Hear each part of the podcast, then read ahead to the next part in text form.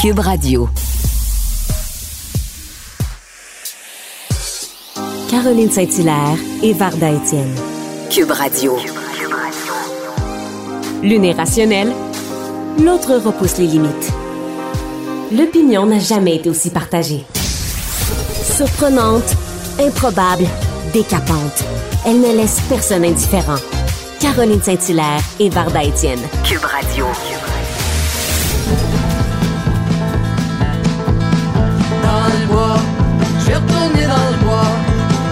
Les outards sont arrivés, les rigoles dégringolent dans le bois.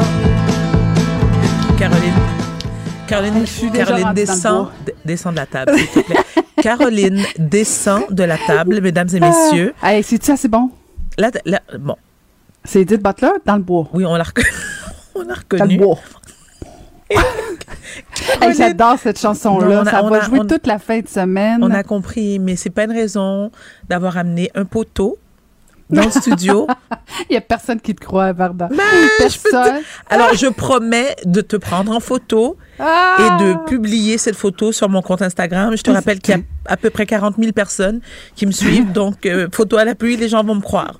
Tu sais, il y avait des, euh, des séries à un moment donné qui parlaient de, de gens, des, des, des, des- des personnalités publiques. tu sais, Puis là, il disait toujours, après la pause, comment Caroline Saint-Hilaire tomba dans l'enfer de la drogue? Elle danse sur la table avec un poteau. Il n'y a personne qui va te croire, Varda. Bon Ça- ça vendredi, n'arrivera pas. Ben, chers bon collègues. vendredi, oui, oui, on a parti ça avec Edith Butler. C'est son Dans le bois. nouvel album. Dans le bois. Dans le bois. mais c'est à peu près, c'est à peu près ça que je vais faire cette fin de semaine. mais euh, donc, les gens peuvent télécharger euh, quand même sur Cube Radio pour écouter cette chanson-là que j'aime beaucoup. Je suis contente de voir Edith Butler revenir. Moi, je trouve ça agréable. Et quelle belle photo d'Edith Oui. Butler. Oui. Oui, magnifique photo. On, on l'aime, c'est vrai qu'on l'aime beaucoup. Bon, et il y a longtemps. Mais attends, euh, c'est comme si tu moi étais. t'aime pas. T'es pas obligé de le dire publiquement, même si Ah. tout le monde le sait. Je t'aime beaucoup. Tu vois, comme t'as as toujours besoin d'être sécurisée, Caroline. Je t'aime beaucoup, mais ce que je préfère, c'est la température à l'extérieur aujourd'hui. Hey, t'es Il fait un là, temps là. de folie. Nous sommes, nous sommes en studio. Mais comment t'es gâtée? Toi aussi, t'es gâtée? Ben oui, Nous oui, non, mais parce que toi, t'aimes- oui, mais t'aimes vraiment la chaleur, donc t'es gâté, Ben c'est dans oui. ce sens-là. Oui, ma, Ben ma oui. peau, oui, ma peau le demande. Mon moral aussi. Ça me fait un bien fou. Et Bon, bientôt. Quand le moral de Varda va, tout, Tout va. va, tout va. Mais, mais rappelle-toi que dans quelques mois, ben déjà dans un mois, ce sera l'automne. Je vais commencer à déprimer. Et ensuite, dans quelques mois, ce sera l'hiver. Et je vais m'enfermer. Je vais m'enfermer, je vais hiberner parce que je déteste l'hiver. Je connais pas beaucoup de gens qui... Ben oui, mais... Moi, non, mais soyons, soyons sérieuses. Deux petites secondes et demie. Qu'est-ce que t'aimes? Dis-moi ce que t'aimes. T'aimes ça te Ah. les geler? T'aimes ça déneiger? Hein? Ben, il y a d'autres choses. J'aime ça Comme marcher quoi? dans la neige. J'aime ça entendre le crunch de mes bottes sur la, la neige. J'aime ça Ah, les ouais. paysages de la Ah, neige, ouais, ouais. ce froid. Oui, non, mais j'aime les contrastes, moi. Ah non, j'aime ça, la neige. J'adore ça. mhm. Les paysages de neige en Gaspésie. Tu peux la regarder à la télé, ça aussi, les paysages. C'est, beau à la télé. C'est beau à la télé, Ben des oui, mais c'est paysages beau, devant un feu de foyer. Oui, je m'excuse. Laisse faire, OK? Laisse de faire. fond, du Non. Puis là, justement, tu te retrouves au bord du feu, Mm. à manger une belle fondue au fromage, après avoir galéré, après avoir euh, marché dans la neige, dans le bois, comme bois, comme Edith Butler l'a dit. D'ailleurs, j'ai dit euh, Cube, euh, Cube Radio, c'est sur Cube Musique, bien sûr, hein, les gens qui qui auraient pas saisi. Là, nous sommes à Cube Radio, mais Edith Butler, on peut l'écouter sur Cube Musique dans le bois. On peut marcher dans la neige, dans le bois. Écoute, On peut marcher je- dans le bois je l'été. vais faire ça On peut marcher dans le bois. Varda. On peut mar- Non, tu iras nulle part Oui, avec moi cet hiver. plaisir, tu iras nulle. Tu iras nulle part Bon, avec moi bon. cet hiver. Je ne serai pas à Montréal cet hiver, c'est clair. Non, moi non plus, je serais pas. Ah non, mais l'hiver à Montréal, je, ah, je suis d'accord avec toi que c'est nul. Mais Ah. en région, en campagne, Non. euh, dans, dans, dans, la, dans la nature. Dans la euh, nature, dans les le sud. les flocons, Dans la les nature. flocons qui tombent. Là, là, là, Seul sur, le, c'est beau. seul sur le sable, les pieds dans l'eau. Non, moi, je préfère être aux Antilles. Ben moi, mon sable, c'est la neige. J'aime la neige. Ben je sais, qu'est-ce que tu veux? Les Hmm. D'accord. contraires s'attirent, hein? Ouais, bref. Bon. Alors Hey, aujourd'hui, alors une, Ben une très oui, belle émission. Oui, une belle émission chargée, hein, en ta compagnie, n'est-ce pas? Alors premier sujet, on va parler des commerçants devant l'inconnu concernant le passeport vaccinal. Ah, on n'est plus capable. On est, on est à bout. On est à bout. Eux aussi sont à bout d'être à bout du bout des bouts, n'est-ce pas? Plus capable d'en entendre parler. Plus capable. Plus capable. Vraiment. Oh, On est deux. Caroline. On est deux, on Ah, est deux. oui, oui, Écoute, oui, oui. Plus capable de les entendre chialer. Fais-nous donc, une belle- fais-nous donc une petite imitation, Varda. De quoi tu veux que je te mette? Hein? De ceux qui posent des questions, là, qui veulent savoir comment ça va se passer. Ben, comment ça Qu'est-ce qui va se passer? Va-tu vacciner? Va-tu le passeport? Va-tu le passeport du passeport? On va-tu demander le passeport? Qui c'est qui va demander le passeport? Là? Alors, je te promets, l'année prochaine, je vais être au gala juste pour rien. Il n'y a pas juste mon ami Rita Pagar, ni, ni Jean-Thomas Jobin, moi aussi. Je, je- Ben, toi aussi, c'est drôle, prochaine c'est carrière. drôle. Oui, oui, je, Mais me- effectivement, Varda, écoute, je te rejoins parce que, bon, 70% des Québécois sont d'accord, favorables avec le passeport vaccinal. Oui. Monsieur Legault a dit, ça s'en vient, on va avoir le passeport vaccinal dans les Mhm. prochains jours. Oui. Et là, depuis que M. Legault a lancé cette idée, Mhm. ben là, t'as as les restaurateurs, les commerçants qui disent un peu ce que tu as dit. Oui, mais c'est qui qui va gérer ça? T'as C'est pas, pas la police, pas la police, moi, ni pas à gérer ça. Ben alors, si t'as, alors, si t'es pas la police et t'as pas à gérer ça, tu te la fermes. OK, tu te la fermes. Non, mais sérieusement. Alors, mais, tu vois, je, par- je On parlais peut, à. on peut-tu attendre? Attendre l'annonce? Mm, Oui, de un, mais j'ai posé la question à Fred, notre gentil, notre Ah. gentil recherchiste tout à l'heure, mais tu sais, il n'a pas tort. Parce que j'ai dit, Fred, qu'est-ce que tu en penses? Il dit, mais le problème avec gérer le passeport, c'est que on dit, peut-être que c'est l'hôtesse au resto qui pourrait demander au client, c'est de vérifier. Mais tu as aussi des hurl... Tu sais, il y a des hurluberlus qui vont faire Non, je ne tente pas. Je ne veux pas le montrer, mon père. Et il peut Ben, s'attaquer. Non, mais attends, va-t'en, oui, effectivement, va-t'en, mais il y a des gens qui sont, il y a des gens qui sont très agressifs, Caroline. Tu as des gens qui savent pas vivre Oui, mais et qui peut. Et oui, Ça, il mais, n'y a, pas de vaccin pour ça. ça, on peut, on peut rien. Non, mais c'est mais parce non, mais t'as raison, t'as raison, mais c'est c'est une minorité. Pourquoi on parle de ces gens-là qui sont insignifiants? La Je suis plupart des gens ne sont dire, pas insignifiants, dans- c'est vrai, il y a toujours. Oui, c'est vrai, c'est une, Non, c'est mais une, une un minorité, je suis d'accord. Ben oui, mais tu rentres dans un restaurant puis on te dit, on te demande, vous allez être combien? Deux ou quatre? Pouvez-vous nous montrer le passeport? C'est réglé? Non? Merci. Il y a The plus de place. wow. C'est complet. The Oui, wow. C'est ça. Non, pas besoin de dire il n'y a plus de place. C'est da wow. Pas, non, non, non, il n'y a pas de. Il y a plus de place. Non, c'est pas vrai qu'il n'y a plus de place, il y a des tables vides. Da wow. Da wow. Da wow. En anglais, Ah. get out. En créole, foutu de yo. Oh, foutu de yo. Ouais, foutu de yo. Ah, c'est C'est bon, hein? C'est sympathique, foutu de yo. Foot ou de yo. De. Donc, on peut se dire dans les trois langues, même en. D'accord. Non, non, je ne bon, dirais pas, ça risque d'être vulgaire, mais on bon. sent que tout le monde est impatient, tout le monde a hâte d'entendre Mais c'est tellement quelles seront simple. les règles. Ah. Puis bon, mais bon, c'est ça, là, on Puis est tous dans... les jours. Puis là, les- et- et- bon, je, je sais qu'on ne veut pas aller là parce que ça, on en parle aussi tous les jours. Puis, mais tu as vu que les, les cas ne cessent d'augmenter? Mhm. on, on a quadruplé de- depuis le, le- le 4 juillet à aujourd'hui. On avait 70 cas le 4 juillet. On est rendu à peut-être 300 quelque chose, là. Où... C'est- décourageant. De Je me- 18 à 39 ans. Mais que- qu'est-ce qu'ils comprennent pas? Caroline, tous les jours, je sais, on n'a pas le choix d'en parler, hein, c'est notre boulot, on doit en parler, mais qu'est-ce qu'ils ne comprennent pas? On est à deux ou trois semaines de la rentrée des classes, OK? Qu'est-ce que les gens ne catchent pas? Moi, je pense que le- la loterie n'est pas assez élevée. Il faudrait faire 2 millions. Bon, parlons de loterie. Tu sais qu'aujourd'hui... Hey, je le sais. je suis Oh! Alors, prête. je t'explique. C'est à quelle heure le concours? Attends, attends. Je le sais pas. Ok. J'ai demandé à tout le monde Ah. au bureau, personne ne le sait, mais attends. Je vais la semaine prochaine avec les enfants et leur père. Nous allons à Toronto avec les enfants. Oui, je sais. J'aurais préféré aller à Charlevoix. Tu sais, je aller au Canada anglais, les enfants. They want to go speak English. Je voulais aller à Charlevoix ou à Tadoussac ou aux îles de la Madeleine où il fait bon vivre, n'est-ce pas? Mais il n'y a pas de place. Tout le monde, tu sais, moi, je disais aux gens, allez découvrir le Québec. Tout le monde m'a écouté et c'est pour ça qu'il n'y a pas de place. C'est pas grave, je vais aller à Toronto, aller parler English. Et je me disais, dépendamment si je gagne, la loto-vaccin, c'est quand même 150 000 beaux dollars. Je me suis dit, j'irai à Bali. Hmm? Ben oui. Mais personne me dit c'est à quelle heure le Non, tirage. je sais, personne le Mais sait. tu imagines si c'est pendant l'émission? je fous le camp Je laisse mon téléphone ouvert.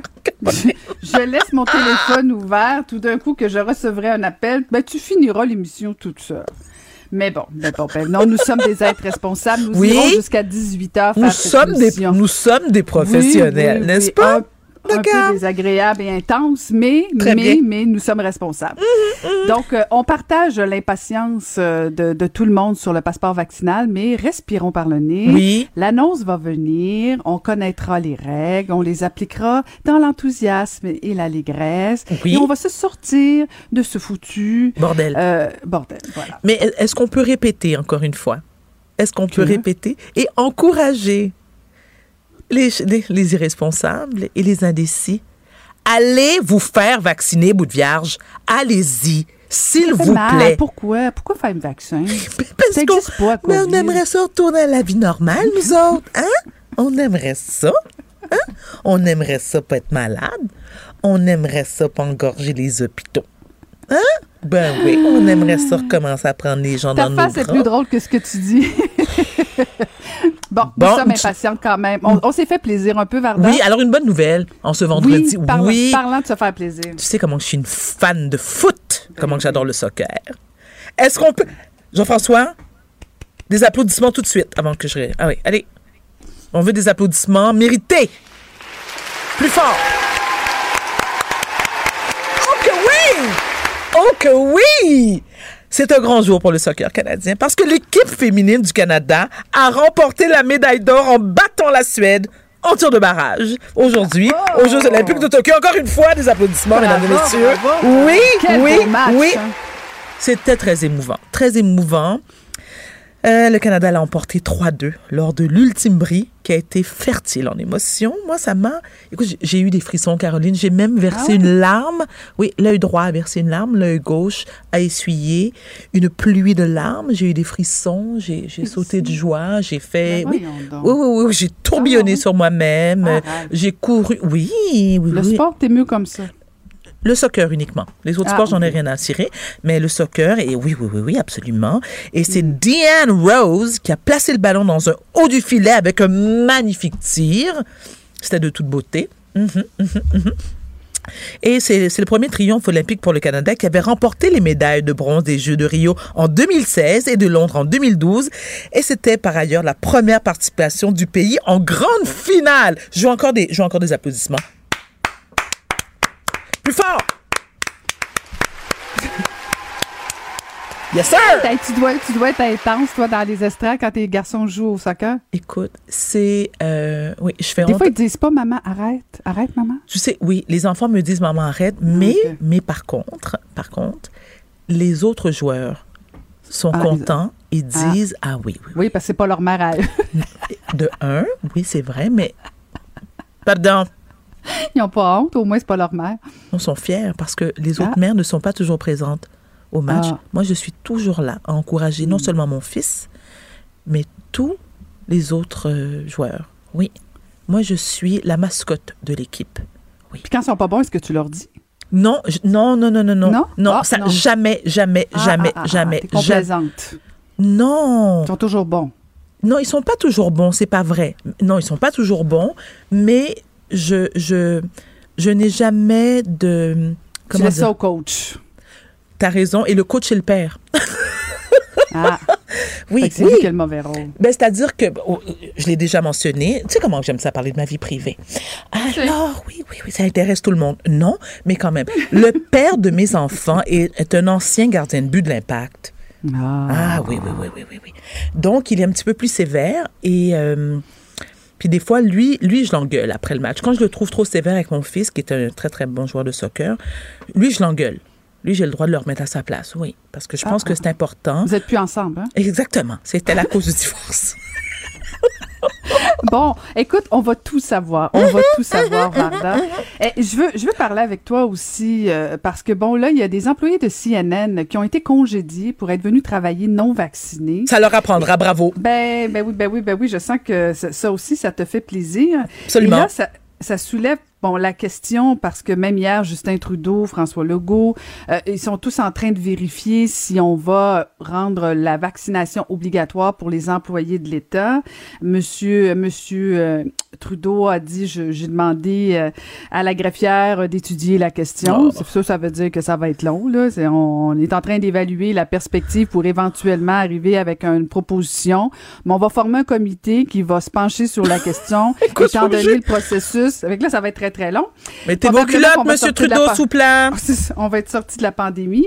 Mais là, il y a aussi le syndicat, bien sûr, euh, du, du, du, du- du- des travailleurs de la santé qui est sorti en disant, ben là, c'est pas une bonne idée parce que, parce que Varda, Mhm. les travailleurs de la santé qui se Oui. font pas vacciner, Oui. ben eux autres ont des bonnes raisons. Ah bon? Ouais. C'est quoi? Il y en a qui, euh, qui ont des allergies. Il y a- Mhm. Il y avait une entrevue tantôt à LCN. Oui. Euh, J'en ai écouté une partie, là, de, donc euh, je, je vais faire attention pour bien rapporter, mais bon, quand même, le président disait que, bon, il y avait quand même des il y avait des cas personnels, individuels qu'il fallait regarder, mais ça, on convient tous qu'une situation de maladie personnelle, quelque chose, il peut y avoir des cas particuliers. Absolument. Et ça, ça on Mais- respecte ça, absolument. On respecte Oui, ça, mais là, il a fait. poussé plus loin en disant il y a des personnes qui veulent créer, fonder une famille, avoir des enfants, et là, qui sont pas sûrs du vaccin. Mais là, Hein? c'est parce que, ouais, c'est ça, tu sais, ou que euh, ils ils sont pas certaines, euh, ou même des femmes qui sont enceintes. Mais il y en a plein de femmes enceintes qui ont reçu le vaccin. Est-ce qu'il y a deux types euh, de, de citoyens au Québec? Euh, Non, le vaccin est pas pour tout le monde, sauf dans des situations de santé contre-indiquées, on le convient. Mais euh, c'est pas de ça dont on parle. Euh, J'ai l'impression que non seulement les premiers ministres du Québec et d'Ottawa sont en train de vérifier sur le plan tannée. Je te légal. jure, Caroline. Je, Ah je- oui, je- je je sais. suis tannée, je suis, je suis tannée fois mille, mais je veux revenir sur, euh, CNN? sur CNN, oui. Euh, Jeff euh, Zucker, qui est le président de CNN, qui a expliqué, lui, que la chaîne avait été informée que trois de ses employés s'étaient présentés au bureau sans être euh, vaccinés la semaine dernière et ils ont été licenciés parce que lui, ce qu'il dit, c'est que la boîte a une politique de tolérance zéro et que depuis le mois de mai, c'était clair. Si tu n'es pas vacciné, ben voilà, tu ne peux pas venir travailler. Et personnellement, je suis d'accord avec cette politique. Je pense que ce devait être- ça- ce- cela devrait être le cas partout. Et si tu ne veux pas être vacciné, alors tu poses tes fesses chez toi et tu fais du télétravail. Voilà. Je veux dire, C'est simple comme bonjour. C'est simple comme bonjour. Moi, je trouve que c'est un, c'est une position responsable euh, de président de compagnie. Voilà. Et ceux Oui, qui ne sont pas contents, alors encore une fois, je n'en ai rien à cirer. Parce que tu as toujours l'option de bosser de chez toi. Tu peux bosser Ben, la pas, maison. dans tous les, pas dans tous les Non, secteurs. bien sûr, pas dans tous les secteurs, mais Par exemple, un restaurant, tu peux Mm. pas dire, ben, je vais, je vais, je vais cuisiner de chez nous. non, je suis non. On salue Monsieur Fournier, allez. Alors pour ceux, Fournier?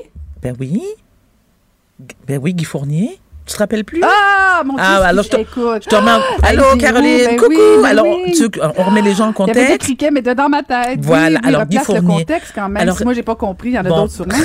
Ben non, c'est sûr, t'as pas compris. Ben non, t'as pas compris, c'est sûr. hein. On revient à Guy Fournier qui avait écrit une chronique dans le Journal de Montréal en disant que les femmes qui sont euh, qui sont euh, Juste en celle de ondes- Radio-Canada. Oui. ah ben ah donc nous ne sommes pas visés, n'est-ce pas? Les f- Ben, probablement qu'ils nous écoutent pas. Ouais, c'est vrai, t'as raison. On ricane trop. Les femmes qui sont euh, en Oui, ondes femmes à ricanent la radio, on trop. ricane trop. On ricane Ouais. trop. On est un peu. C'est pour ça qu'on devrait pas avoir de micro, d'ailleurs. Voilà. On le salue, Monsieur Fournier. Ben, merci de me l'avoir rappelé, je l'avais oublié. Non, mais... pas moi, je ne l'avais pas euh, oublié. Ben non, ben non, ben Donc, euh, et non, mais je sais qu'on on risque de pas se faire d'amis parce qu'on on a une position assez. euh, on, est, on, on est assez. Pas tranchante, on a, mais c'est-à-dire que. Oui, oui, tranché, oui, c'est vrai. Ah, merci, mon Dieu! C'est vrai que. Caroline! Une chose que Jean-François est là pour nous aider. Mais, mais, mais tu es d'accord avec moi que les gens. Non, mais par rapport à, à, à M. Jeff Là, Zucker. sur Fournier ou CNN ou les vaccins, là? Est-ce que tu peux m'écouter, s'il te plaît? Peux-tu, tu vois, les gens pensent que c'est moi qui, qui ne suis pas disciplinée. Peux-tu m'écouter, Caroline? Sois avec moi ici. I- Ici. Arrêtez de vous chicaner. Arrêtez de vous chicaner. Non, On ne se ça. chicane pas. Mais On que penses-tu, que penses-tu de la position de Jeff Zucker, président de CNN, qui lui exige de ses employés à être vaccinants, vaccinés, sinon reste chez vous? I agree. You Je agree? Are you d'accord? oui. Ah oui, je suis OK, d'accord. fine. Oui, oui, I oui, love non, non, it. je- I just ouais, love tout à fait. Moi, je- de toute façon, je, je rendrais la vaccination obligatoire, honnêtement. Et Merci. effectivement, sinon, euh, reste chez vous. ou, euh, non, je, oups, oups. on- là, c'est un coup de fouet, là. Oui, que tu as donné. Ah, Tu as infligé un coup de sabbat, là, très bien.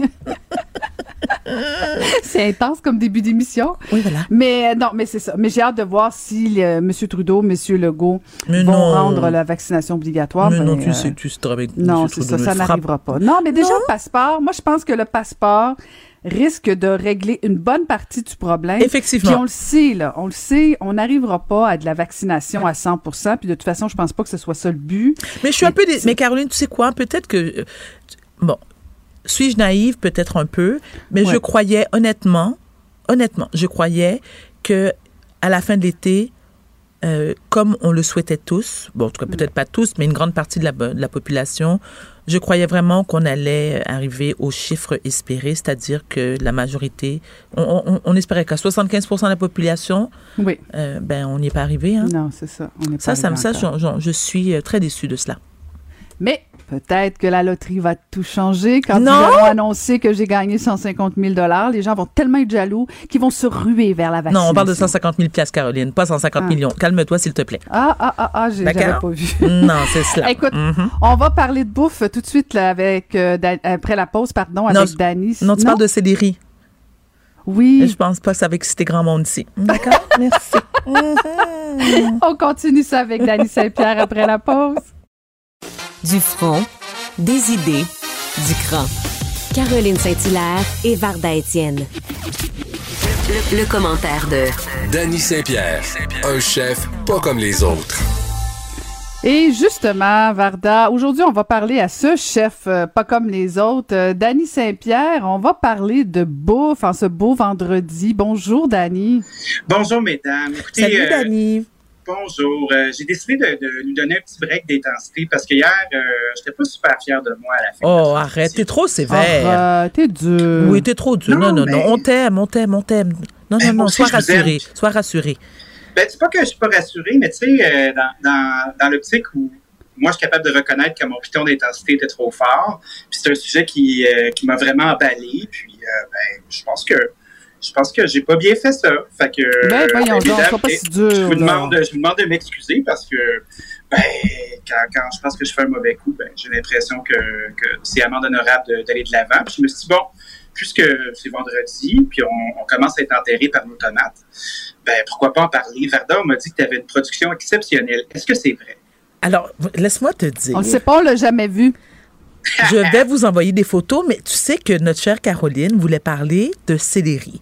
C'est le légume qui, à mon humble avis, ne devrait pas exister. C'est le pire légume in el mundo au monde. Ben.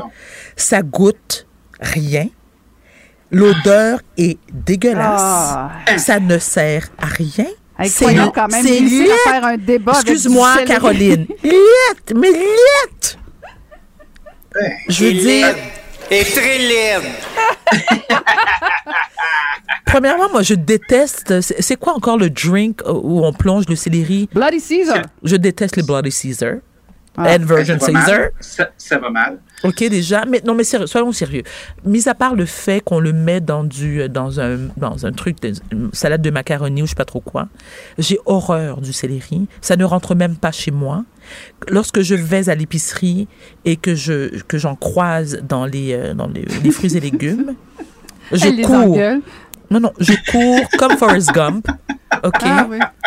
Je vous assure. Bon, Dani, Dani. je pousse- Non non, excuse-moi est-ce que- Caroline. Est-ce que je- tu peux la convertir? Non non non, est-ce que Je vais la laisser finir avant. oui, parce que lorsque je les croise à l'épicerie et que je vais chez mon psychiatre pour une séance, je passe une demi-heure en parler à mon psychiatre parce que je, je tombe dans une détresse psychologique intense.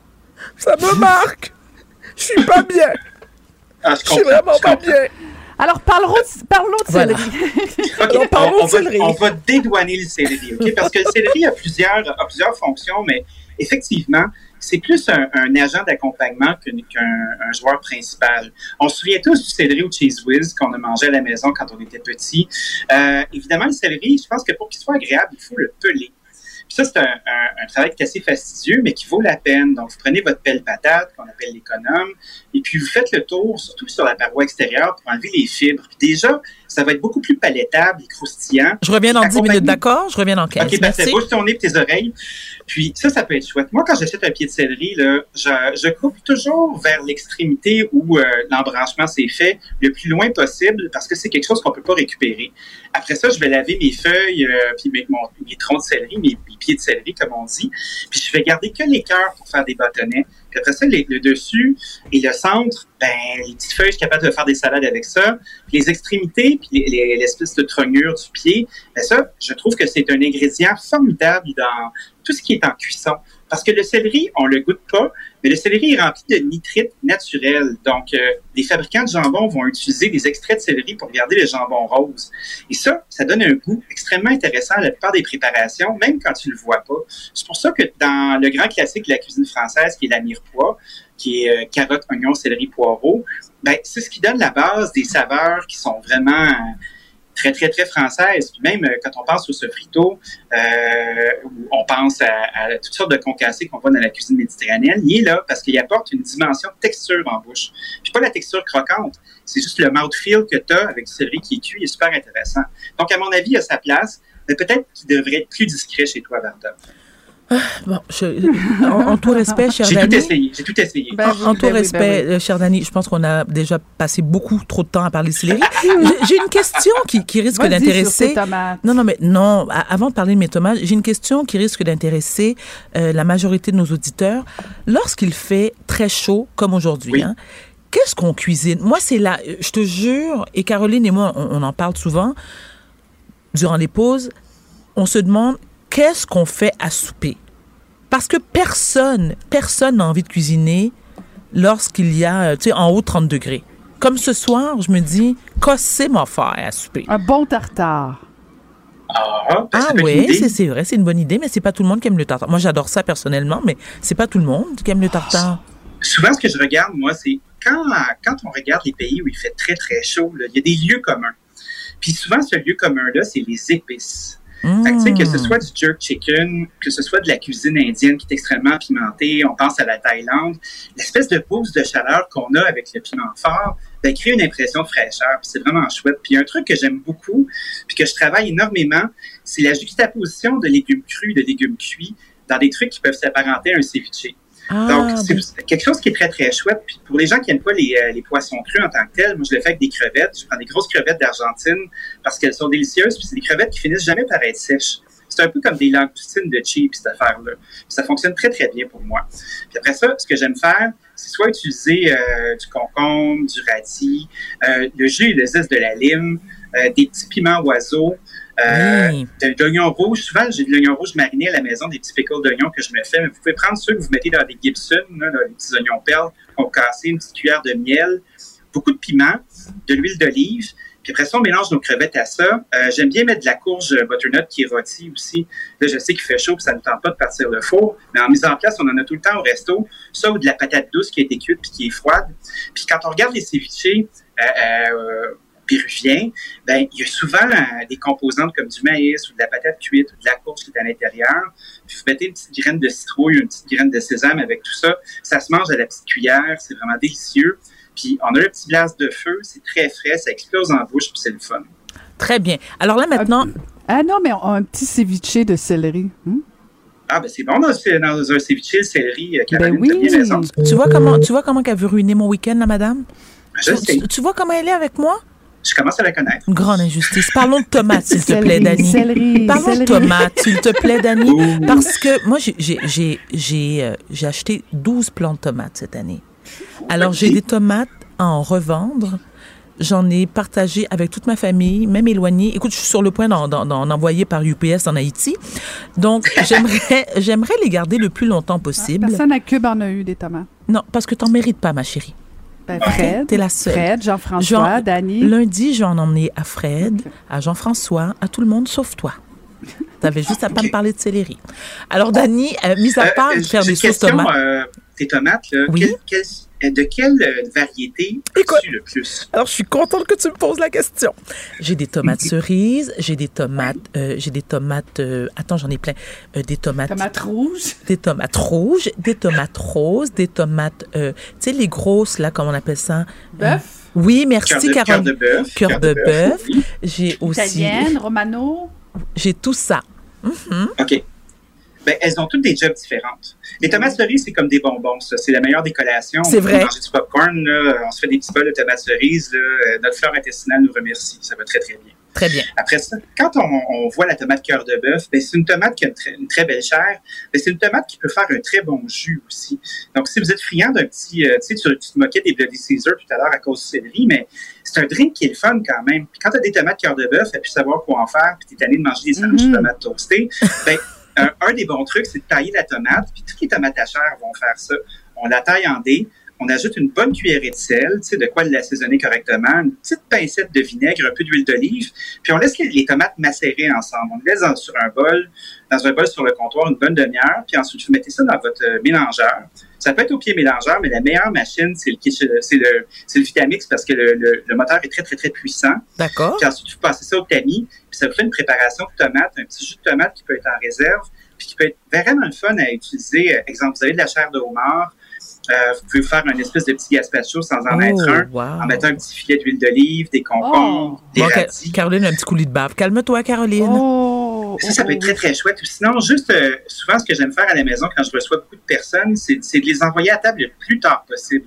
Parce, donc, j'ai des stratégies, comme exemple, je vais servir une soupe froide, mais dans un verre.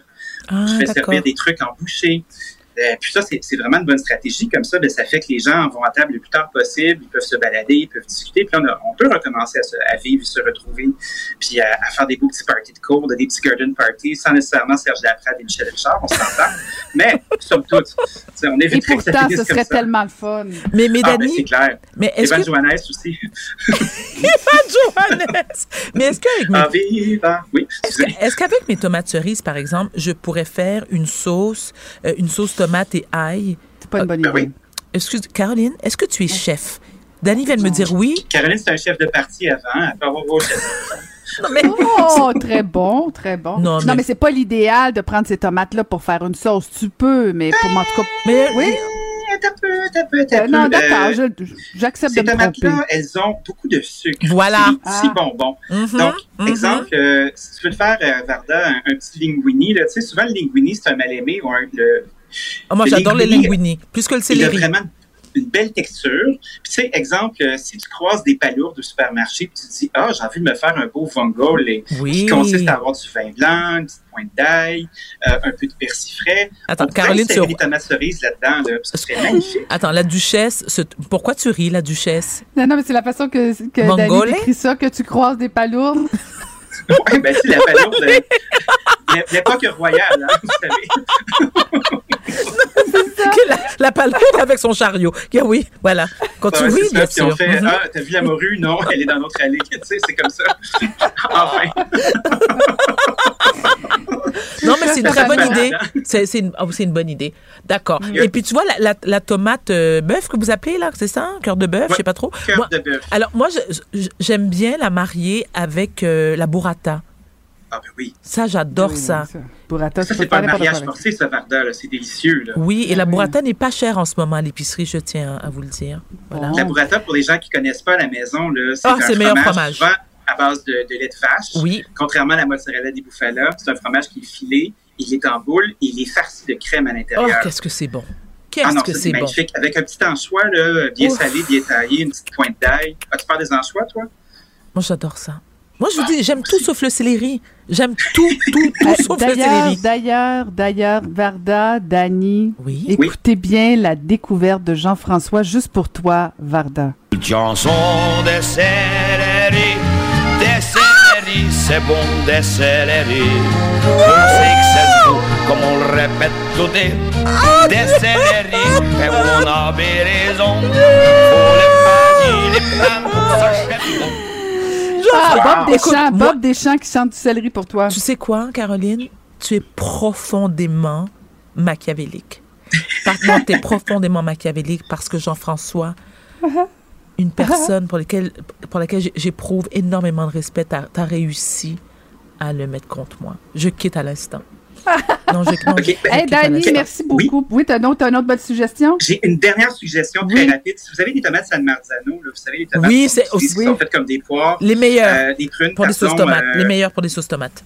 Oui, entre autres, mais j'ai appris quelque chose dans mes stages euh, quand j'étais en France, euh, c'est de la confiture de tomates. Donc, euh, vous prenez une casserole euh, d'eau très bouillante, euh, comme ça, c'est bouillante, mais plus, plus. On fait, on enlève le pédoncule, puis on fait une petite croix sur le derrière. On se prépare un bol avec la glace. On va monder les tomates. Donc, vous les plongez quelques secondes dans l'eau, on les met dans la glace, on enlève la peau. Vous taillez la tomate juste concassée, ça peut même être en rondelles. Vous mettez le même volume de tomates que de sucre avec une belle couche de vanille. Puis après ça, vous pouvez faire une confiture de tomate et c'est exceptionnel. Puis ça peut sembler anodin, mais la tomate est un fruit, souvenons-nous. Puis avec l'acidité qu'il y a là-dedans, le côté végétal, c'est vraiment très, très, très bon et je vous le recommande. Merci infiniment, cher Oh, Dani. Bon appétit tout le monde. On te souhaite un bon week-end et on se retrouve lundi. À lundi. Merci, Merci, Dani. une écoute en tout temps, ce commentaire de Danny Saint-Pierre est maintenant disponible dans la section balado de l'application et du site cube.radio, tout comme sa série balado L'Addition, un magazine sur la consommation et l'entrepreneuriat. Cube Radio. Quand l'ancienne mairesse de Longueuil rencontre la diva de Brossard, ça donne une fusion assez gagnante. Cube Radio. Cube Radio. Cube Radio. On va retrouver Marc-André Leclerc. On va jaser politique. Bonjour, Marc-André. Bonjour, bonjour. Salut Marc-André.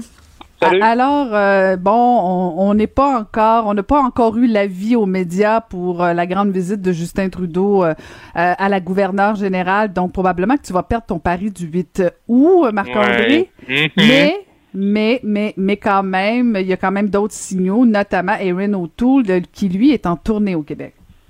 Oui, effectivement, le chef conservateur là, qui est présentement du côté de, de Saguenay. Après ça, on, on, on- pouvait lire et on me dit ce matin là, dans les troupes conservatrices qu'il devra faire un, un arrêt également à Québec et dans le centre du Québec, là, un peu plus vers Saint-Hyacinthe. Euh, donc, M. O'Toole, là, qui, euh, qui fait une pré-tournée juste avant la campagne, effectivement, je vais fort probablement perdre mon pari du 8 août, mais je pense bien que d'ici euh, euh, maximum, là, probablement qu'on va se reparler. Il y a des gros, fortes chances que quand on va se reparler dans une semaine, le vendredi prochain, on va être déjà en élection.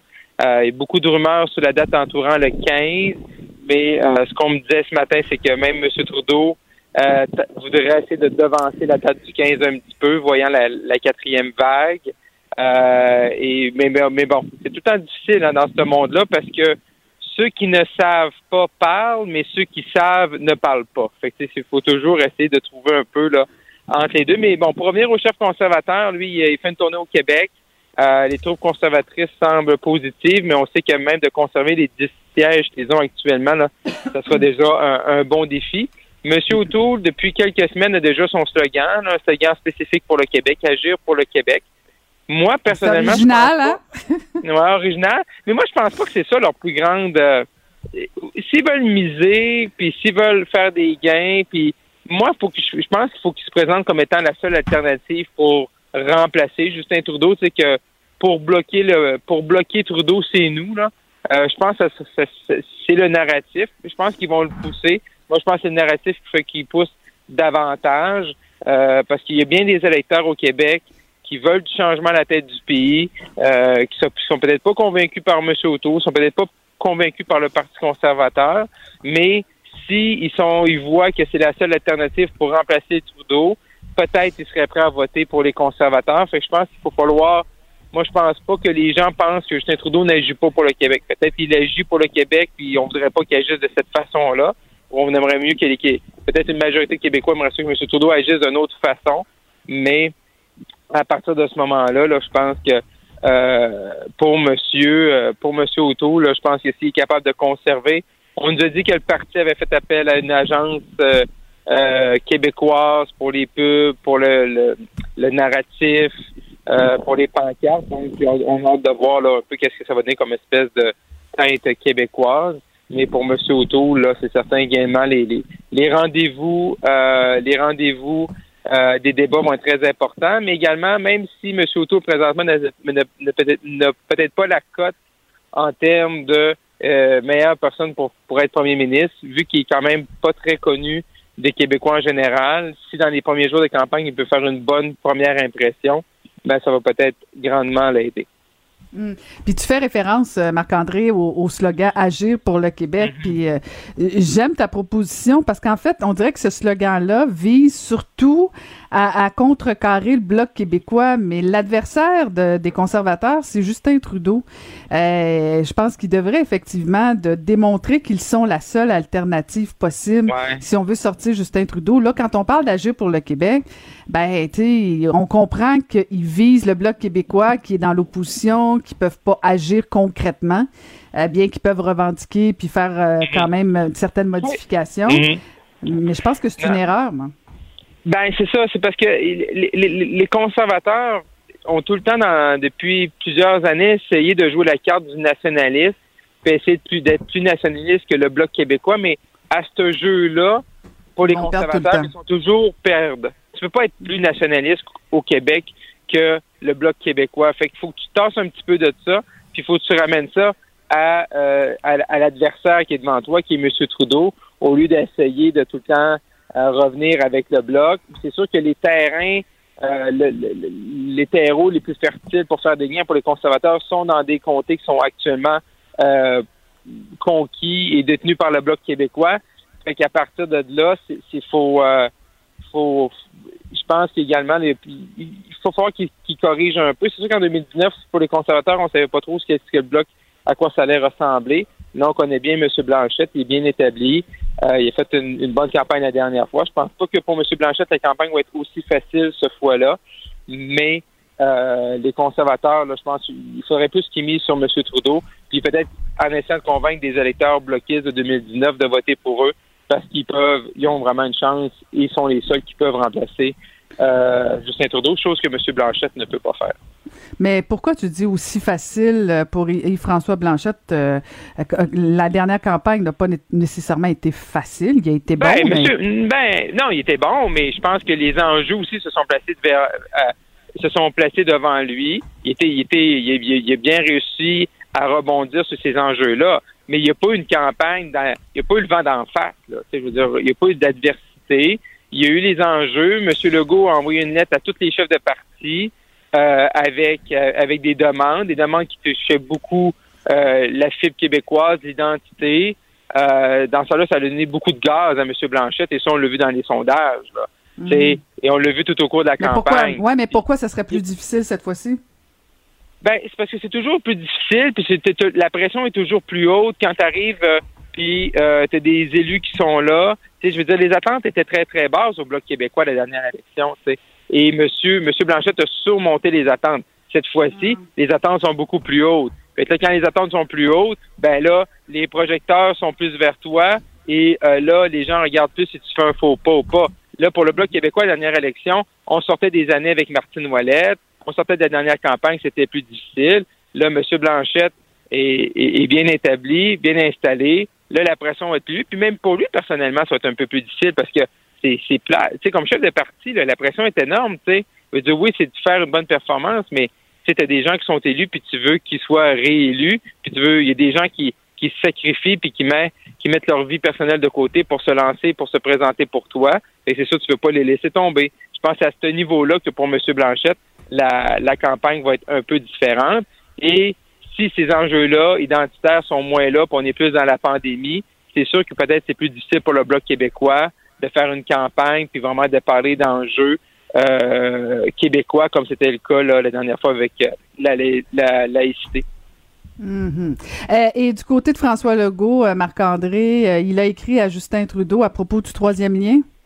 Oui, et puis ça, vous le savez comment moi j'aime en communication stratégique, j'adore l'idée d'envoyer des lettres. Et là, c'est ce que M. Legault Hein, il même fait même référence dans sa lettre, là, et je paraphrase en disant c'est à l'aube de l'élection fédérale. Donc, il demande là, de, dans son grand projet là, du, du REC, du réseau express de la, capitale, euh, il demande, bien sûr, il y a des fonds qui avaient déjà été octroyés là, pour le tramway, mais pour le tunnel, euh, M. Legault demande un 40% 40% on évalue ça environ à 2,4 milliards. Donc, il demande au fédéral.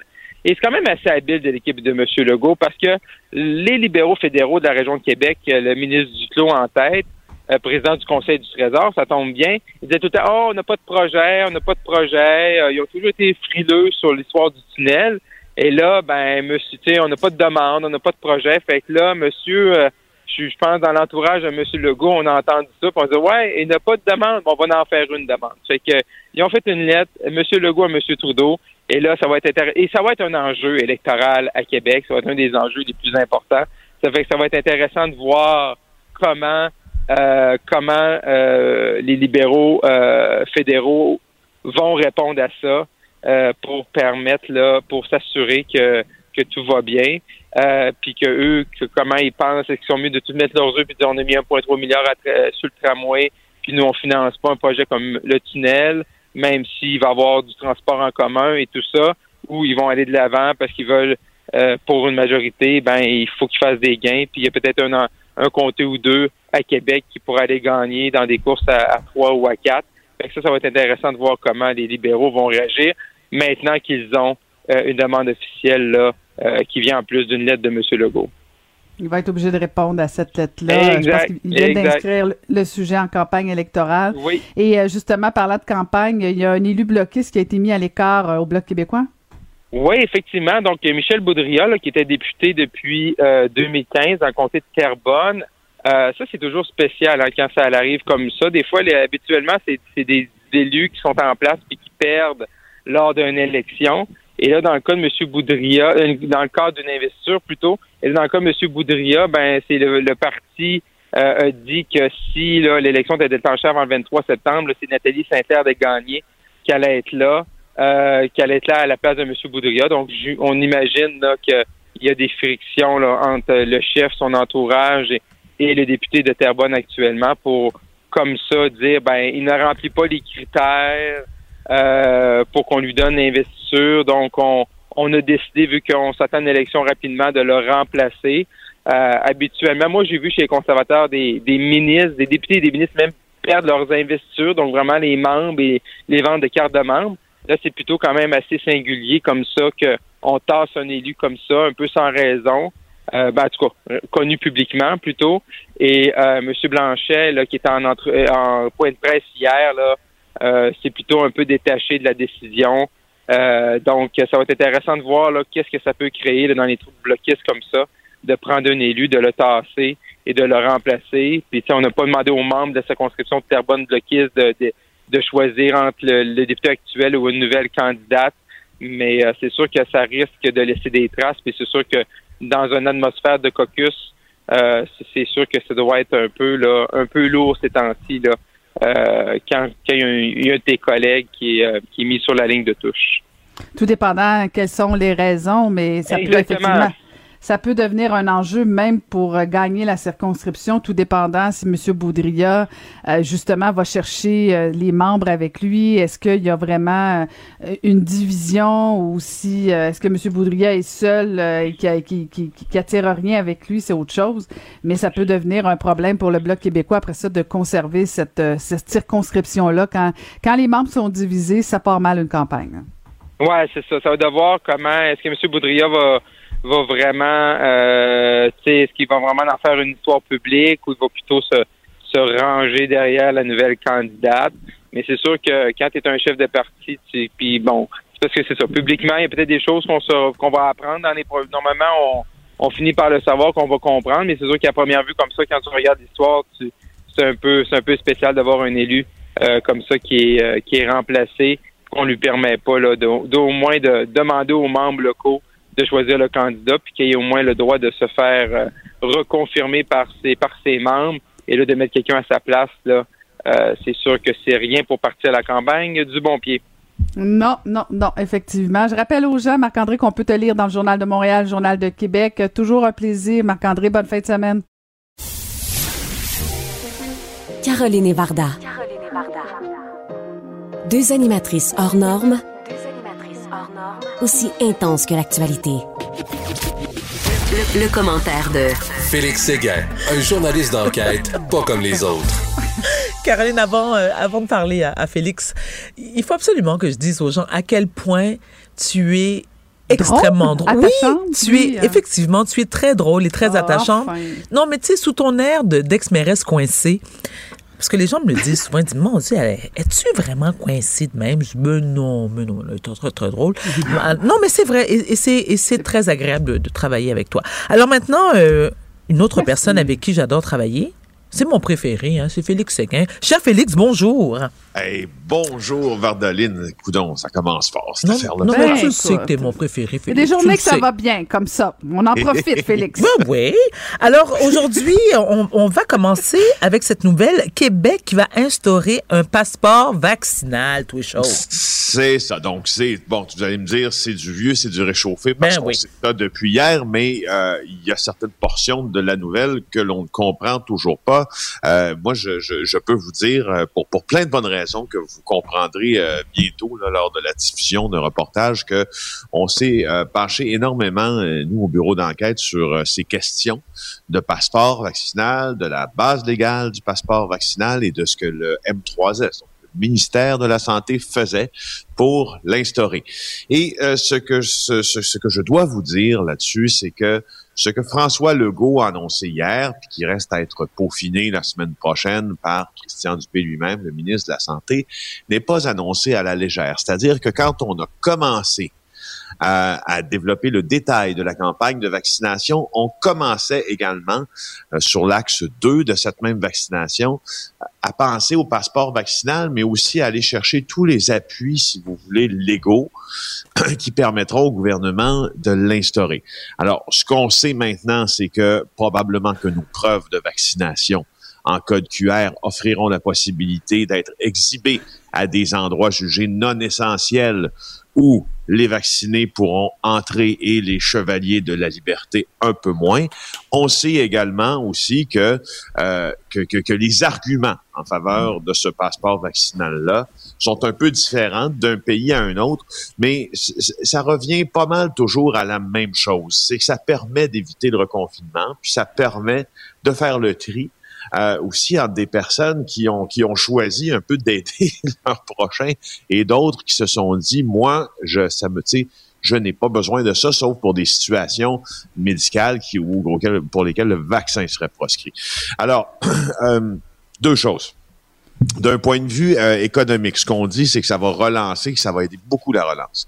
Euh, et mais les opposants, par exemple, ils ont raison sur sur certaines portions aussi, parce qu'il y a une opposition claire qui que que, que moi je comprends sur euh, le, le danger là, du, du mur à mur dans ça, puis que des gens soient vraiment reçoivent, qui, soient vraiment lésés dans certains droits. Et c'est pour ça que... C'est-à-dire, Félix, c'est-à-dire? C'est-à-dire qu'il faudra, c'est-à-dire que ce, ce- ce- parmi les discussions, et, et- et je, je- je vous confirme de très bonnes sources là, que ça a lieu, parmi les discussions euh, entendues dans les différents cabinets, il y a celle justement de juger ce qui sera essentiel ou non essentiel, donc ce qui sera non essentiel, où on devra présenter notre code QR pour un non vacciné. Et là, c'est là où il faut faire attention justement au fameux mur à mur. Il faut pas, il y, a une- fine balance juridique à avoir dans, dans tout ça parce que les oppositions euh, au passeport vaccinal seraient assez facilement plaidables, si vous voulez, en cours, en disant que il y en a certaines qui sont inconstitutionnelles parce que ça brime certains droits, entre autres. Donc, euh, tu sais, bon, exemple, aller au, aller, aller au resto, ça, on s'entend, ça semble être assez facile, sauf pour quelqu'un dont la job, c'est de manger au resto, j'en connais pas une tonne, euh, de dire vaccinés ont le droit, vaccinés ont pas le droit. Mais c'est- un peu ça. Il y a des limites à ce fameux code de, à ce fameux code QR là. Euh, il ne faut pas que les gens qui qui, qui, qui, qui ne sont pas vaccinés pour des raisons médicales passent aussi à la trappe. Alors, euh, bref, euh, bref, bref, bref, bref, c'est assez, c'est assez complexe, mais ça va se passer. Puis quand on voit ce qui s'est passé à CNN, justement, je sais pas si vous avez vu ça. Oui, on en a parlé euh, en ouverture, oui. Bon, tu vois trois employés congédiés pour ne pas euh, s'être pour s'être présentés au bureau non vaccinés, ce qui enfreint la politique sanitaire de la chaîne. Donc, Exact. présent- c'est comme c'est comme de l'auto, euh, c'est c'est c'est c'est comme ça s'auto-régule à un moment donné cette affaire-là aussi. Puis si M. Trudeau, euh, avec les entreprises de charte fédérale, Il le fera euh, pas, Félix, on le sait tous, là. Ben, en tout cas, tout ça pour dire que tout ça pour dire qu'on s'adresse quand même avec le passeport euh, vaccinal. Malheureusement, on s'adresse pas à la majorité quand on fait ça. On fait ça parce qu'il y a une minorité qui ne veut pas de vaccin. On ne fait pas ça Ben, en parce fait, que moi, mais, moi, mais Félix, c'est drôle parce qu'en même temps, on parle toujours de cette minorité Mm. euh, qui empêche le groupe de fonctionner, là, mais, mais le passeport vaccinal va nous permettre justement à la majorité de continuer d'avancer. Voilà. je comprends qu'il y a des cas euh, particuliers, des situations euh, euh, personnelles de maladie. euh, Il y, a, il y a- il y a des choses sur lesquelles euh, on peut tous convenir, mais c'est pas la majorité. Fait que, il faudrait pas que, que ça nous empêche d'avancer parce que il y a Monsieur X ou Madame X qui aura pas le vaccin pour X, Y raison. Tu en, en majorité, on devrait tous l'avoir et on devrait tous pouvoir fonctionner dans cette société-là. Je comprends que le gouvernement doit se, se préparer, doit anticiper, doit se pader au plan juridique, mais ça, on le savait depuis le début. Euh, puis on le sait, puis même s'il se prépare euh, de manière démesurée, moi, je vais mettre un petit 2,50 sur le fait qu'il va y avoir une poursuite anyway légale Ah, des, des gens qui vont dire que ça n'a pas de bon sens. Et à l'inverse, il y en a d'autres qui vont poursuivre en disant ben, moi, si je vais travailler dans un lieu où les gens sont pas vaccinés, ben j'ai pas envie d'aller travailler. Mes droits, moi, sont aussi importants que celui qui refuse de se faire vacciner. Puis avec tous les avis légaux que le gouvernement a pris pour le passeport euh, vaccinal, avec tous ceux qui l'avaient pris également pour l'imposition du couvre-feu. Par contre, tu as raison, euh, Caroline, qu'on risque de voir des contestations judiciaires de tout ça. Je me demande par contre si ces contestations-là vont aller très loin parce que vu que ça a été tenté pour l'imposition du couvre-feu. Euh, et et, euh, je crois, sauf erreur là, de mémoire, je crois que le juge n'a même pas accueilli euh, cette, cette requête-là contre, euh, contre le gouvernement parce qu'il n'y aurait pas eu de possibilité d'avoir un débat juridique là-dessus, tant c'était clair. Alors, euh, alors euh, ben, c'est ça. Alors, la morale, du, ce que tu me dis, Caroline, c'est que la morale de l'histoire, c'est que quand tu es assis dans l'autobus, arrange-toi pour t'asseoir dans les premiers bancs en avant puis écouter les consignes du chauffeur parce que quand tu es assis en arrière, tu comprends pas, puis tu ralentis le groupe. Voilà. Tout à fait. Bon, prochain sujet. Bon, ça, c'est une histoire assez rocambole- rocambolesque, euh, Félix. Le procès surréaliste de Guy Dion et de Marie-Josée Viau, qui est ce couple qui s'est débarrassé euh, de deux cadavres de deux frères liés à la mafia. Bon, ça, c'est assez particulier.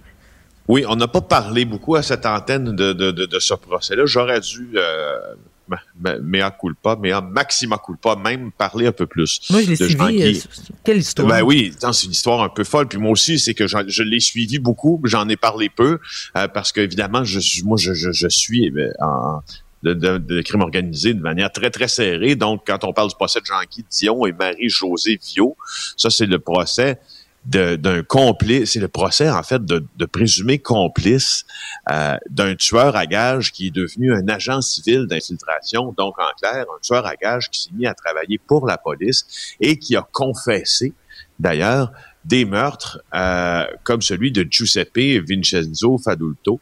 Euh, et puis, il témoigne, il a témoigné longuement pendant des jours euh, au procès de Marie-Josée Viau et Guy Dion, là, au centre judiciaire Gouin à Montréal. Et, euh, et, et, et ce, qui, ce qui vient de, ce en fait, ce qui est sorti sous la plume de ma collègue Valérie Gontier, on apprend jour par jour par jour, si tu veux, la vie de cet homme-là, ce qu'il faisait et comment il a réussi aussi à l'aide d'un agent d'infiltration parce qu'ils étaient un duo là-dedans. Il y avait l'agent civil d'infiltration qui, qui est criminel de carrière, qui est tueur à gages, qui décide de travailler pour la police parce qu'il sent sa propre fin venir. Puis il y avait aussi un agent d'infiltration. Ça, c'est véritablement un policier avec un matricule qui joue un rôle euh, et qui fait semblant d'être son ami. Les deux sont de connivence. Puis leur job, c'est d'aller faire parler Marie-Josée Viau et Guy Dion, 45 et 49 ans, accusés d'avoir participé au meurtre des frères Fadulto en juin 2016. Euh, Jeunes, ils étaient jeunes en plus, hein, les, les, les deux frères. ben oui, oui, oui, oui, c'était deux, c'est oui, oui, c'était deux jeunes frères. Euh, et euh, à la première journée de, de, de témoignage à la barre, il est venu raconter que euh, c'est Salvatore Scopa qui a demandé, qui a demandé d'éliminer les deux frères. Salvatore Scopa a été euh, tué lui-même là euh, il y a un peu plus de deux ans, si ma mémoire est fidèle. Mais lui, ce qu'on apprend dans ça, c'est que Salvatore Scopa avait mis des contrats sur la tête de presque tous les Siciliens Et notre agent civil de l'infiltration vient de dire qu'entre Calabrais et Sicilien, c'était la guerre. Ça, oui, je veux bien, on le sait. Euh, mais moi, je ne, savais pas la magnitude de cette, cette guerre-là. Je ne pensais pas qu'on voulait vraiment éliminer tous les Siciliens. Je pensais qu'on avait quand même euh, trié, si tu veux, ou le, le, le, le bon grain de livret. Là. Euh, et puis, euh, ben, c'est ça, 30 000 Il dit qu'il y avait 30 000 Les termes de son contrat, c'était 30 000 par tête. Euh, mais il semble qu'à la dernière minute, il a refusé de tuer les frères Faduto parce qu'ils ont des amis en commun, mais il a changé d'idée quand finalement ils ont entendu dire que les frères Faduto eux-mêmes voulaient le tuer. Et ce qu'on révèle dans ça, c'est quelque chose qu'on révèle, qu'on a déjà révélé nous dans des livres qu'on a écrits avec Éric Thibault, mon fidèle ami et partenaire Éric Thibault, c'est que les tueurs à gages souvent, ils se font promettre de l'argent pour abattre des gens. Puis c'est pas beaucoup. 30 000 dollars pour enlever la vie à quelqu'un. Je sais pas si vous avez replacé ça dans votre propre système de valeur à vous. 30 000 ben juste abattre quelqu'un, mais quand tu dis, tu sais, c'est tellement, c'est tellement enlever la vie de quelqu'un d'autre, c'est tellement la chose la plus grave que tu peux pas faire sur la planète. Puis en plus, pour ce geste-là, tu sais, tu as 30 000 dollars. Moi, des millions, évidemment, suffirait pas à des gens qui ont des systèmes normalement constitués, mais tu dis 30 000, il me semble c'est pas cher. Ben, il y en a qui le font pour 5 000 aussi, mais bref, 30 000, c'est pas si cher que ça. Et si tu vois, euh, mais surtout si tu te fais prendre, si, tu te fais prendre et tu risques ben la, la, la perpète pour ça, 30 000, c'est ben, C'est ça. Hein? Puis on apprend aussi, c'est ça, donc qu'il qui, qui, qui, avait un autre contrat aussi qui était d'éliminer euh, Rocco Solecito, mm-hmm. euh, ce qu'il a fait d'ailleurs. Euh, Rocco Solecito, le père de Stefano Solecito, le leader, euh, le, le, co-leader de la mafia montréalaise. On lui avait promis 300 000 dollars pour tuer Rocco Solecito, ce qu'il a fait, et il n'a finalement touché que 10 000 dollars. Et c'est toujours comme ça dans le monde, les tueurs à gages. Ah. J'en veux à preuve euh, Gérald Galland, qui lui avait même tué parfois pour des considérations futures. Donc on lui avait dit, bon Gérald, écoute, ça te dérange-tu, j'ai pas trop d'argent ces temps-ci, pourrais-tu me tuer cette personne-là, puis tu sais, je te remettrai ça. C'est moi, je, je, je, je, peux pas faire autrement que d'être euh, d'être euh, très surpris que, que, que, la nature humaine elle-même permette ça en disant ben oui, moi je vais aller tuer, puis on me redonnera ça à un moment donné parce que c'est mon boulot. C'est complètement extraordinaire comme circonstance. Là, je, j'en suis toujours euh, surpris. Voilà. Maintenant, un courtier immobilier reconnu coupable de 11 chefs d'accusation. Ben oui. Euh, D'inconduite sexuelle. Tout oui, c'est ça, tout va bien. Exact. D'inconduite sexuelle, c'est probablement le mot le plus euh, important à retenir là-dedans. On chef d'accusation, c'est quand même pas mal pour Francis Vallée, un gars de Gatineau, euh, donc accusé d'inconduite sexuelle par une douzaine de femmes. Alors, il a été reconnu coupable de presque tous les chefs d'accusation qui pesaient contre lui par le comité de discipline euh, de l'OICIC de l'OASIC, ben, en tout cas de l'organisme d'autoréglementation du courtage immobilier du Québec, je sais pas comment le prononcer. Alors, euh, c'était des plaintes euh, tu sais, qui étaient assez claires parce qu'en 2014 et 2020, quand il était, lui, dans l'exercice de ses fonctions, euh, il y a eu des comportements sexuels assez inappropriés envers des femmes qui étaient ses clientes. Il se servait en fait du prétexte de l'évaluation gratuite pour se rapprocher d'elle. Et puis euh, là, il a abusé donc d'une forme de relation de confiance pour avoir des relations sexuelles. Blablabla. Bla, bla. Il se présente à l'improviste chez une cliente pour l'agresser sexuellement des textos, des photos de ses parties intimes à certaines de ses victimes. Bref, le conseil pour le conseiller, c'est, je ne voulais pas en faire une, grosse affaire, mais juste pour dire que là, je pense que c'est pas mal fini dans sa carrière. C'est ça. on n'est pas déçus. On pas déçu. Non, je suis pas déçu. On n'en veut pas, hein, comme conseiller. Là. Non, non, non. Merci beaucoup, Félix. Exactement. Merci, beaucoup, Félix. Bon week-end à lundi. Merci. Pour une écoute en tout temps, ce commentaire de Félix Séguin est maintenant disponible dans la section balado de l'application et du site cube.radio. Tout comme sa série balado Narcos PQ, qui dresse un portrait de l'industrie criminelle à travers des entrevues avec de vrais narcotrafiquants. Cube Radio. Du front, des idées, du cran.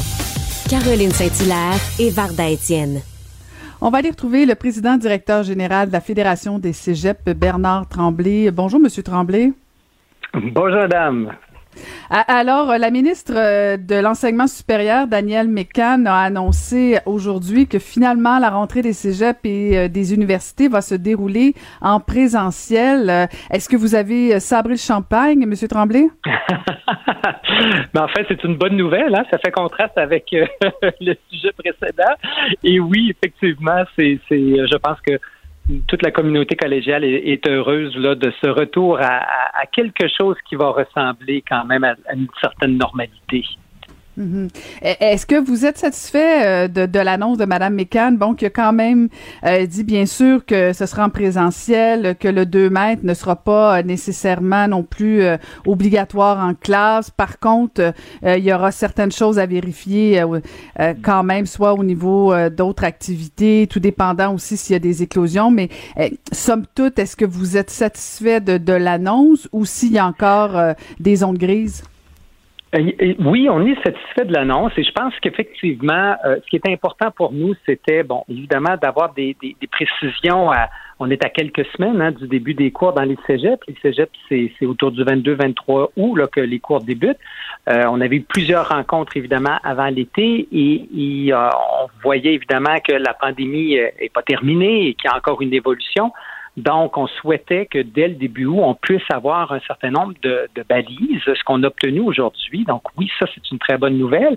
Mais par ailleurs, puis, puis vous, le, vous le mettez un peu en lumière dans votre question, en fait, euh, tout n'est pas complété. Hein. Il y a un exercice euh, qui doit encore euh, être fait au cours des prochaines semaines.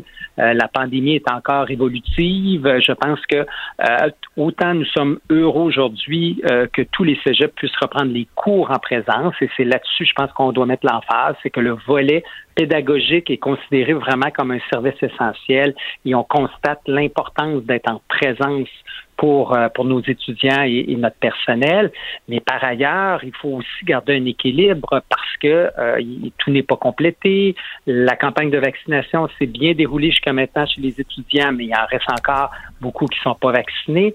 Et donc, il y a une certaine prudence quand même à avoir et un certain appel aussi à tous ceux et celles qui ont un peu négligé, qui sont encore un peu en attente euh, ben, de, se faire vacciner le plus vite possible. C'est la clé, euh, c'est la clé de cette liberté retrouvée. Là.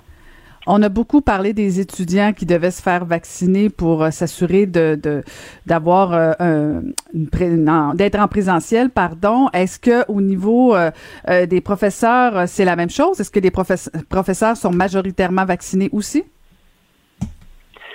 Euh, on n'a pas de données présentement euh, à cet égard et, euh, et c'est sûr que ça va faire partie des discussions dans les prochaines semaines. bon, on a compris aussi qu'il y aurait donc l'introduction d'un passeport vaccinal là, donc qui sera annoncé la semaine prochaine ça aura sûrement des, des, des, incidences aussi chez nous.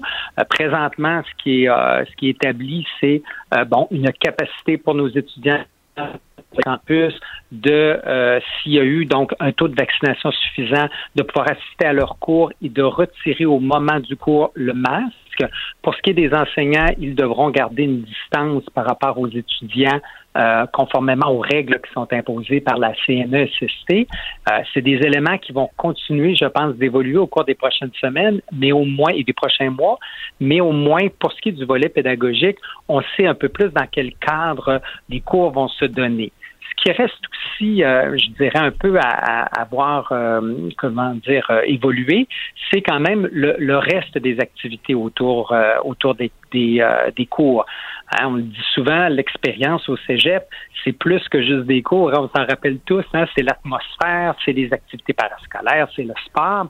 Alors ça, évidemment, il y a un certain nombre de règles qui demeurent et qui vont être variables si dans un collège, le taux de vaccination est suffisant versus certains établissements où il y a encore un petit effort à faire pour avoir le fameux objectif de deux doses, 75 de la population étudiante. Et, euh, et, on va regarder évidemment aussi à travers ça là, la situation pour notre personnel. Hmm. On va y revenir sur l'expérience du cégep et de l'université, euh, Monsieur Tremblay, mais quand même, je suis surprise que vous n'ayez aucun indicateur sur vos enseignants vaccinés ou non vaccinés, à savoir si vraiment on est dans la majorité ou si on est dans des cas euh, plus plus marginaux. Là, j'imagine que quand même euh, vous avez une certaine euh, une certaine information que que les, les, les professeurs seront majoritairement vaccinés. Il peut y avoir des cas d'exception comme dans tous les secteurs mais est-ce que quand même les, les, les, étudiants, les parents peuvent être rassurés qu'il y a un effort qui est fait aussi pour euh, les professeurs? Je pense que oui. Je pense que euh, tout le monde est conscient, évidemment, de l'importance de la Vous manquez de conviction un petit peu, là, M. Tremblay. non, mais non, mais je vous, je vous avoue que personnellement, j'aimerais bien avoir ces données-là, effectivement. Et là, on est plus dans des enjeux juridiques hein, sur notre capacité et, et euh, bon, on peut le voir là encore une fois avec l'enjeu de, la, vaccination, mais aussi euh, de l'obligation de la vaccination et, du passeport euh, vaccinal, euh, c'est sûr que plus on aura des gens vaccinés, plus on sera en sécurité. à partir du moment où on, commence à introduire l'idée que ceux qui ne seront pas vaccinés devront prendre certaines mesures, c'est clair que je pense qu'on se dirige vers quelque chose d'un petit peu plus exigeant. Euh, et présentement, ce qui est disponible euh, du côté du ministère, c'est les données qui concernent nos étudiants. C'est sûr que ça aurait été utile d'avoir des données concernant notre personnel, mais dans le contexte juridique actuel, mm-hmm. c'est pas possible. Mais euh, je, je, je, je, pense quand même qu'on se dirige comme société vers un peu, quand j'écoute M. Legault, là, vers, vers quelque chose qui mm-hmm. va mettre un petit peu plus en lumière l'avantage d'avoir la double dose versus le fait de ne pas l'avoir. Je comprends que vous avez besoin d'un petit coup de pouce euh, du gouvernement pour ça, Monsieur Tremblay.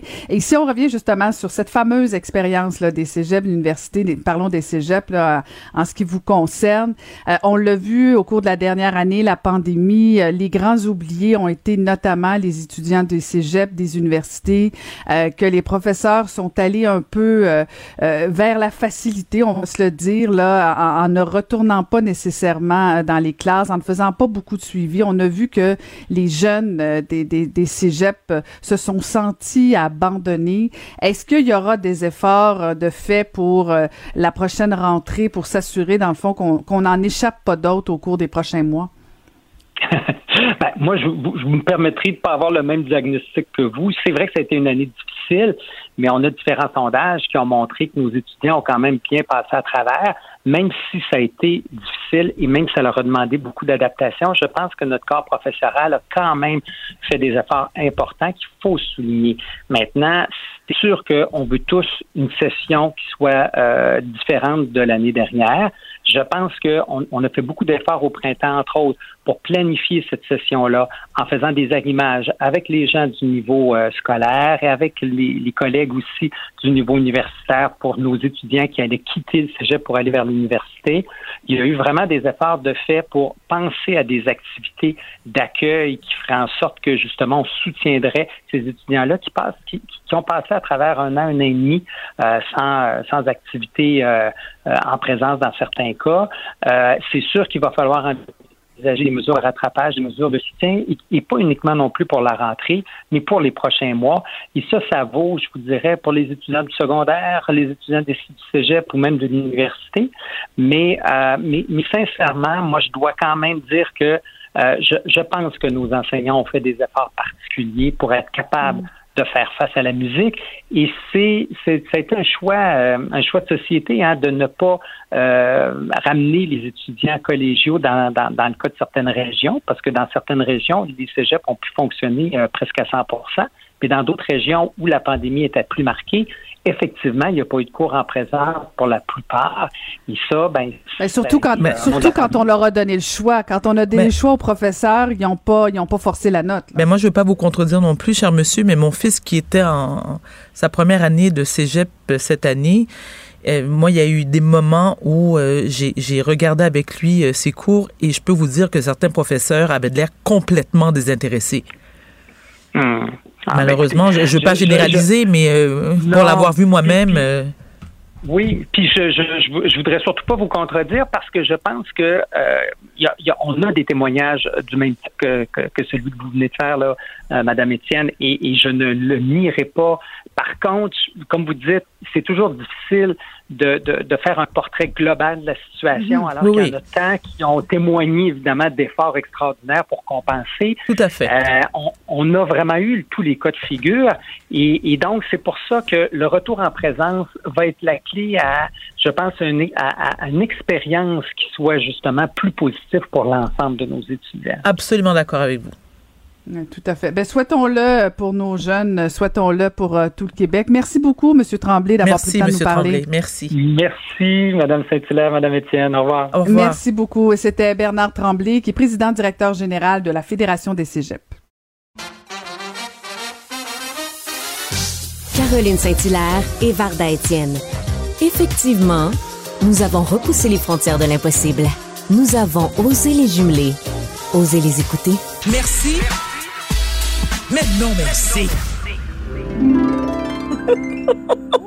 Oh, il était une fois. Non, ce n'est pas il était une fois. J'ai une question pour toi, chère Caroline. Oh, attends, attends, attends. Est-ce qu'il t'arrive parfois de faire des rêves récurrents? Comme par exemple, euh, rêver que tu perds des dents ou de chute de cheveux ou que tu te retrouves nu en public. Récurrent, non. Jamais. Ben, je me souviens pas. Un, je me souviens rarement de mes rêves, puis quand je m'en souviens, c'est pas récurrent, c'est varié, c'est diversifié. Bon, alors tu, es, alors tu es une extraterrestre. Parce que, Ah. oui, parce que près du deux tiers de la population rapporte avoir déjà connu un épisode de rêve récurrent.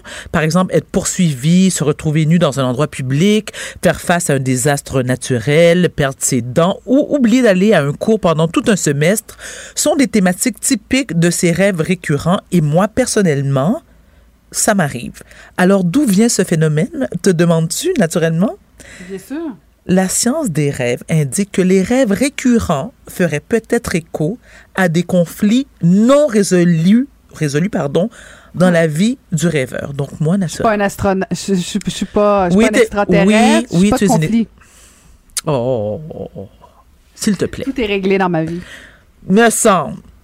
Me semble. Mais sérieusement, je suis une personne qui rêve très souvent et non seulement je me souviens de mes rêves le lendemain matin et dépendamment des croyances de chacun, je crois que les rêves sont porteurs de bonnes ou de mauvaises nouvelles. Donc ce que je fais le lendemain de mon rêve, je vais sur Google et j'essaie d'aller lire sur l'interprétation des rêves.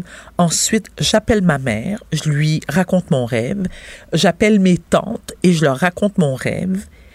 Et dépendamment de leur réponse, je sais si je vais avoir une bonne ou une mauvaise journée. Et euh, en général, tu sais, les rêves peuvent euh, être euh, pour moi soit un facteur de stress, surtout les rêves récurrents. Et c'est prouvé. Par exemple, si, tu rêves un tsunami, euh, ça peut être... euh, c'est- au courant à la suite d'un d'un traumatisme ou d'un abus. OK? Si tu rêves, si dans ton rêve, tu t'es nu, euh, ça peut... non, mais ris pas ce que je vais te dire, Caroline. Si dans ton rêve, t'es nu, ça peut représenter des scénarios d'embarras ou de pudeur. Moi, ça m'arrive souvent dans mes rêves que je me retrouve nue. À un moment donné, je me souviens, là, tu peux y croire ou non, parce que moi, j'y crois. J'avais été visiter une maison avec mon ex-mari, puis on était tous les deux indécis à savoir si cette maison-là était faite pour nous. Donc, avant de donner une réponse, c'est-à-dire avant de faire l'offre d'achat, je me souviens avoir rêvé être dans la cour de la maison et il y avait un énorme trou. Et en ouvrant la porte patio derrière, je suis tombée dans le trou.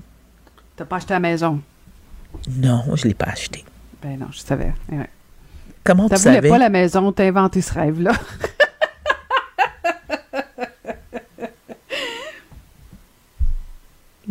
Ça va pas?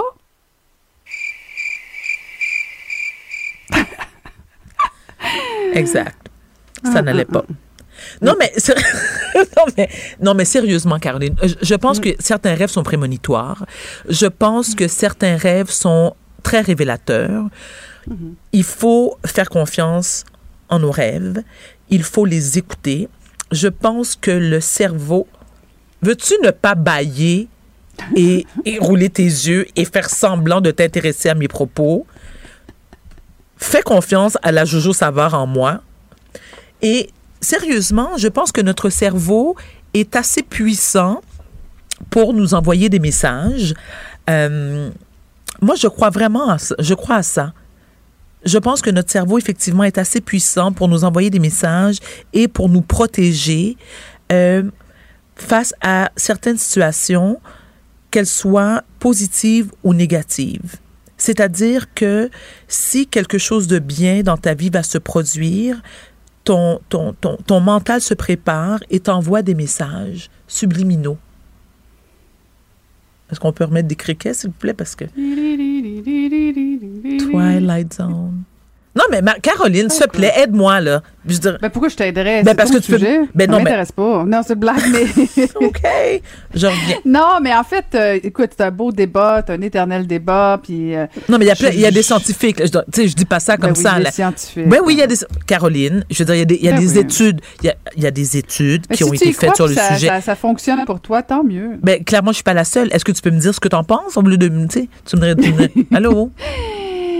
Ben, qu'est-ce que j'en pense? Ouais, Qu'est-ce que j'en pense? Mhm. Euh, écoute. Déjà, écoute, tu me dis que tu rêves pas. écoute. Alors, déjà, le fait que tu rêves Non, pas. non, j'ai pas dit que je rêve pas. Mais qu'est-ce que J'ai t'as dit? que tu m'as posé la question sur des rêves récurrents. OK, mais est-ce je que ne tu- fais pas. Ben non, mais récurrent, ça, ça, les mots ont un sens. Tu me demandais, je rêve pas toujours la même chose. Oui, je fais des rêves. Bon. Absolument. OK. Est-ce que j'ai eu des rêves prémonitoires? Pas vraiment. Euh, mais est-ce que, est-ce que ça peut exister? Fort possiblement. Est-ce que ça peut avoir un sens? Possiblement. Ah, c'est quoi? Euh, Mais c'est quoi ce réponse super plate poche? Ben oui. OK, tu n'as pas de rêve récurrent? Parfait. Est-ce que tu rêves? Oui.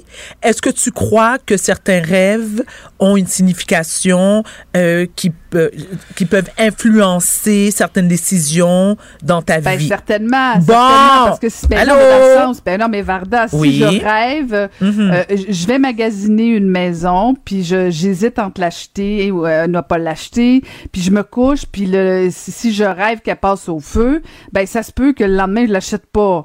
Mais est-ce que c'est une bonne affaire, pas une bonne affaire, je le sais pas, mais de toute évidence, j'ai eu une mauvaise nuit, puis je je vais prendre ça euh, pour pour quelque chose de révélateur. Mais est-ce que est-ce que la maison va brûler euh, Est-ce que c'est un rêve prémonitoire ou peut-être que c'est juste des émotions que j'ai cachées puis qui se sont révélées la nuit? Je le sais pas, mais moi je m'y attarde pas.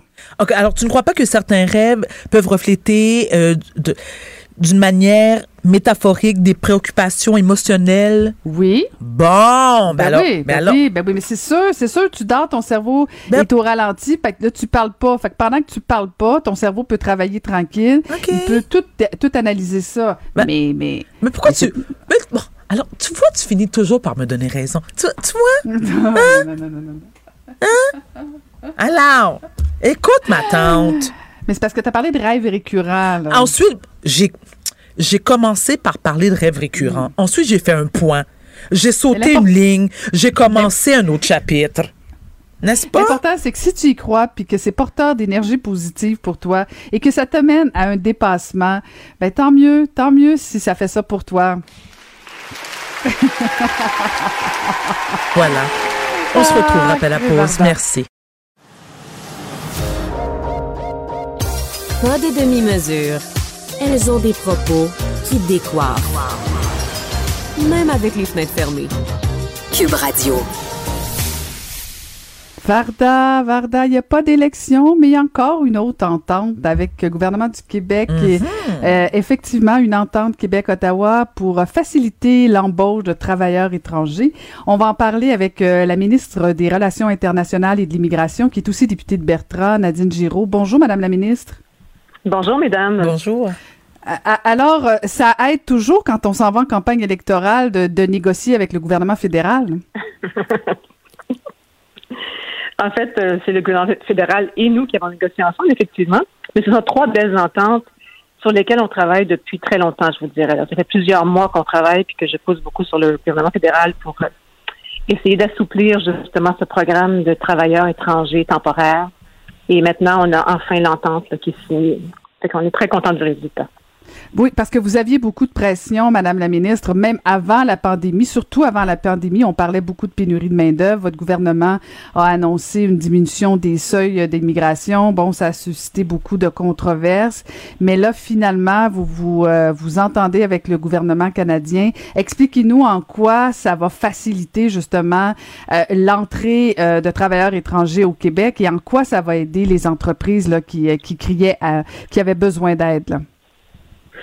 En fait, euh, on demandait au gouvernement fédéral quatre assouplissements au programme des travailleurs étrangers. Le premier, c'était de hausser le seuil de travailleurs étrangers par lieu de travail de 10 à 20% Donc, les employeurs, maintenant, peuvent engager jusqu'à 20% de leur personnel dans, les, dans des postes de travailleurs étrangers. Donc, on double finalement la capacité, ce qui est beaucoup.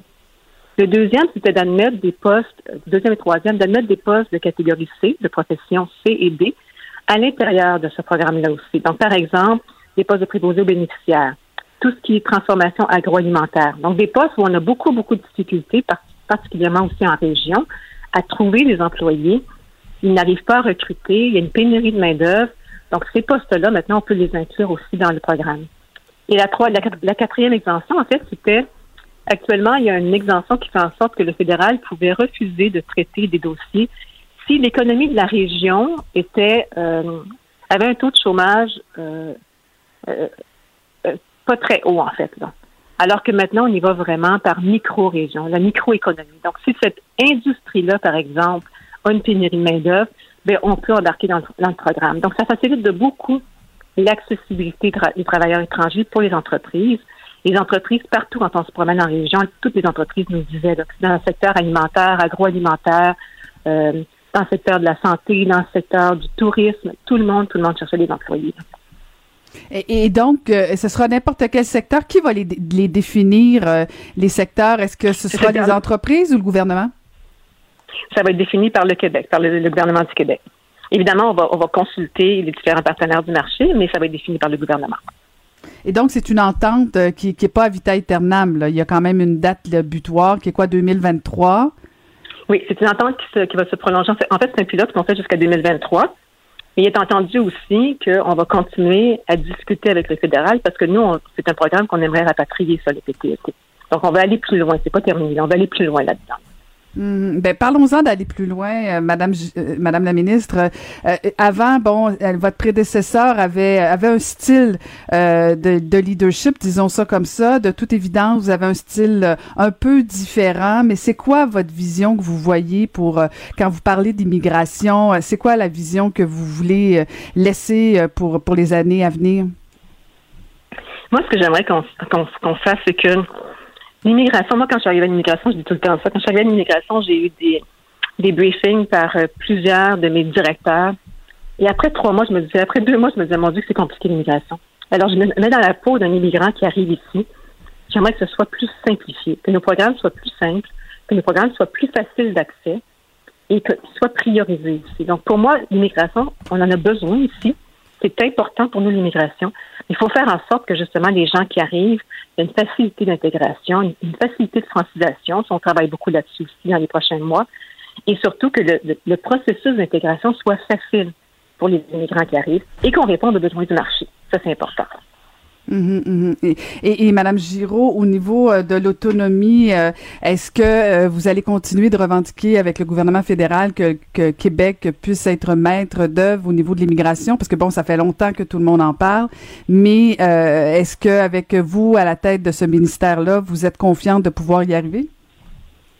Mais je pense que les négociations qu'on entreprise à date vont bien. On a aussi le programme de PMI+, qui est le programme de de euh, mobilité internationale qu'on va mettre en œuvre aussi pour le, pour le Québec. Et ça, ça concerne tous les gens qui ont déjà le certificat de sélection du Québec, mais qui ne résident pas ici, qui sont résidents à l'étranger. Et eux, ce qu'ils attendent, c'est leur permis de travail pour arriver ici. Puis on a dit au, au fédéral, ben il faut accélérer ça. Là. Il faut qu'on ait un nombre de permis de travail dispensés par année plus important. Et là, là encore une fois, dans cette entente-là, on a 7000 personnes qui vont, être, qui vont avoir des permis de travail dispensés de cette façon-là chaque année qui vont pouvoir rentrer sur le territoire pour venir prendre des postes pour lesquels ils ont déjà été acceptés. On attend des infirmiers, on attend des infirmières, on attend des professeurs. Donc, il y a beaucoup de postes qui sont en demande pour lesquels on a des gens qui ont accepté des postes, mais ils ne peuvent pas rentrer. Ils ne peuvent pas arriver. Mais il, y a une, ouverture du, côté du fédéral pour, travailler de façon différente. Même chose avec le permis de travail ouvert, ça aussi c'est quelque chose qu'on a commencé à entreprendre et on a eu la on a eu la réponse. On va avoir un permis de travail ouvert qui va être en place à partir du, 31 août prochain. Et ça, ça va permettre tout ce que ça dit finalement le permis de travail ouvert, ça permet aux gens qui attendent leur résidence permanente de changer d'emploi plus facilement. Mhm. Ben, on va suivre ça si jamais effectivement il y a, de l'ouverture au niveau du gouvernement euh, fédéral. Est-ce que vous aimez ça être ministre de l'immigration, Madame Giraud Ça fait ça fait quand même quelques temps maintenant. La dernière fois qu'on s'était parlé, bon, vous vous entriez en fonction. J'arrivais, euh, oui. Oui, vous arriviez effectivement. Alors, on avait été euh, gentil avec vous à l'époque, mais là, après quelques mois, comment vous trouvez ça? C'est quand même un ministère pas toujours évident non plus. Comment vous trouvez ça? C'est un ministère qui est très intéressant, qui est, qui est pas toujours évident, effectivement, parce que ça, ça vient nous chercher beaucoup aussi. Hein. C'est toujours des, des, euh, des, histoires qui sont très touchantes, qui sont très prenantes, mais en même temps, c'est un, ministère où est-ce qu'on peut faire beaucoup de choses, on peut améliorer beaucoup les choses. Et c'est ça qui m'intéresse de ce ministère-là, surtout. Mmh, mmh, mmh, vous avez été aussi sur euh, le comité euh, sur le racisme. On en est rendu où avec avec tout ça maintenant là? Mais vous savez que j'étais coprésidente avec mon collègue Lionel Carman du comité. Mhm. on, a, remis notre rapport. depuis ce temps-là, il y a un ministre qui a été nommé pour la lutte contre le racisme, mhm. Benoît Charette. Benoît est en train de mettre en place les recommandations du rapport. Puis moi, j'ai totalement confiance en, Benoît et en ses capacités de mettre tout ça en place. Puis on voit d'ailleurs, on commence déjà à voir les, euh, les impacts que ça va donner. Là. Fait que je pense qu'on est dans une dans une bonne direction dans ce sens-là aussi. Puis on le mhm. voit aussi, il y a plusieurs enquêtes qui sont en cours, il y a plusieurs choses qui sont en cours pour faire en sorte qu'on qu'on mette fin enfin au racisme au Québec. Comme quoi exactement, Madame Giraud, parce que je, je, comprends bien que M. Charette, c'est lui le ministre, là, mais mais mais euh, comme quoi concrètement, là, je veux dire, on, on voit des situations au Québec euh, euh reliées probablement au racisme aussi. Il y a, il y a plusieurs préoccupations de, de, notamment certaines minorités au Québec. Qu'est-ce que votre gouvernement fait concrètement pour lutter contre le racisme?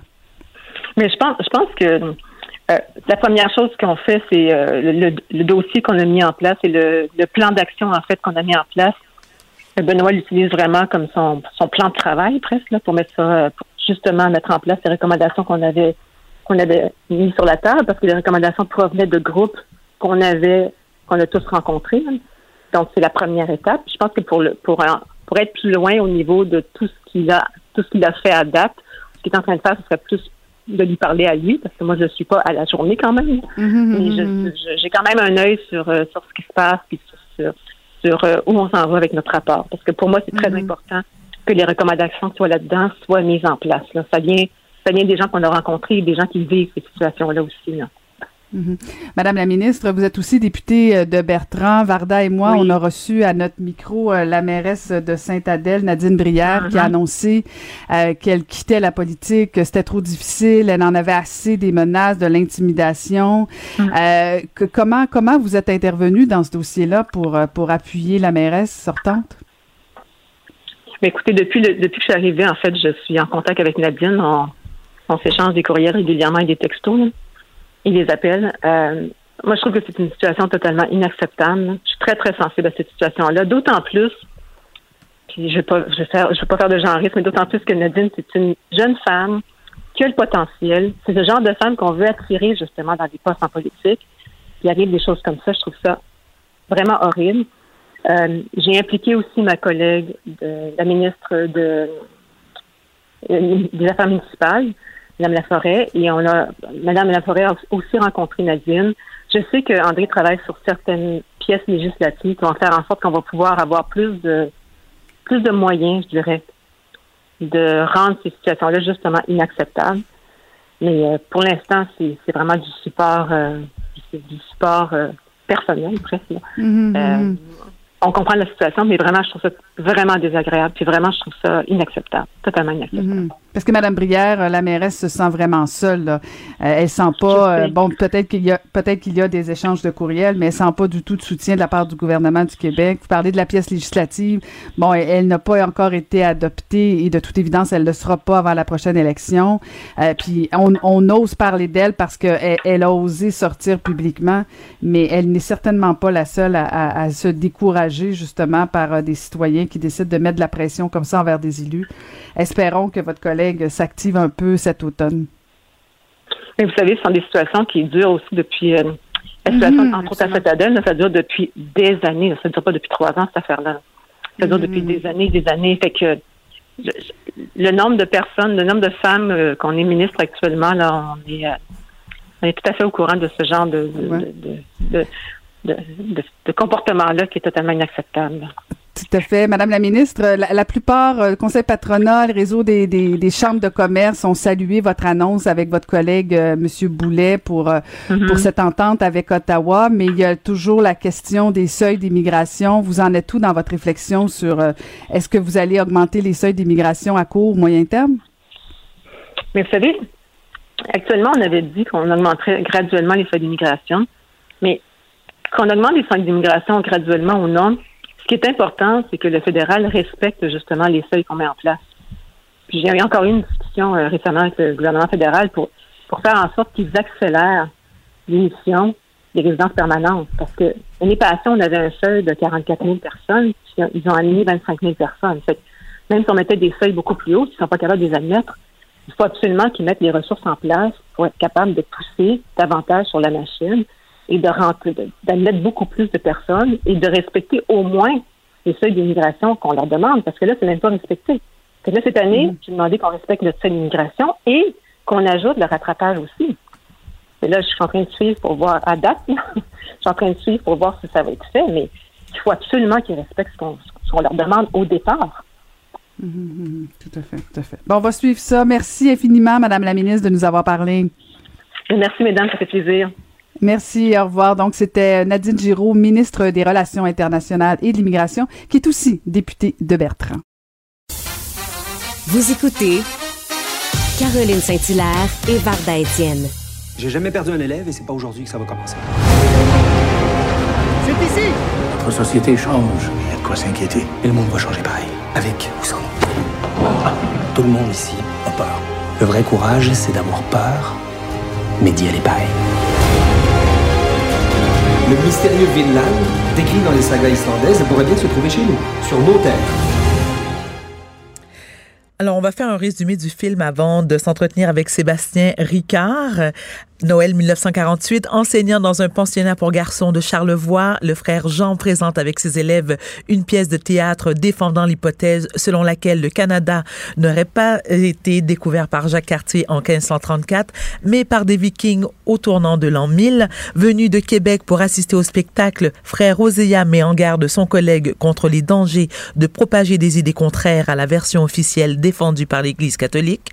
Progressiste dans l'âme, frère Jean continue à stimuler la curiosité de ses élèves pour cette théorie à travers le club Vinland du nom du mythique territoire bordé de vignes décrit dans la saga de l'explorateur islandais Islandais Leif Erikson, convaincu que le Vinland serait situé sur la côte charlevoisienne, l'enseignant fouille les lieux avec les jeunes à la recherche de vestiges vikings.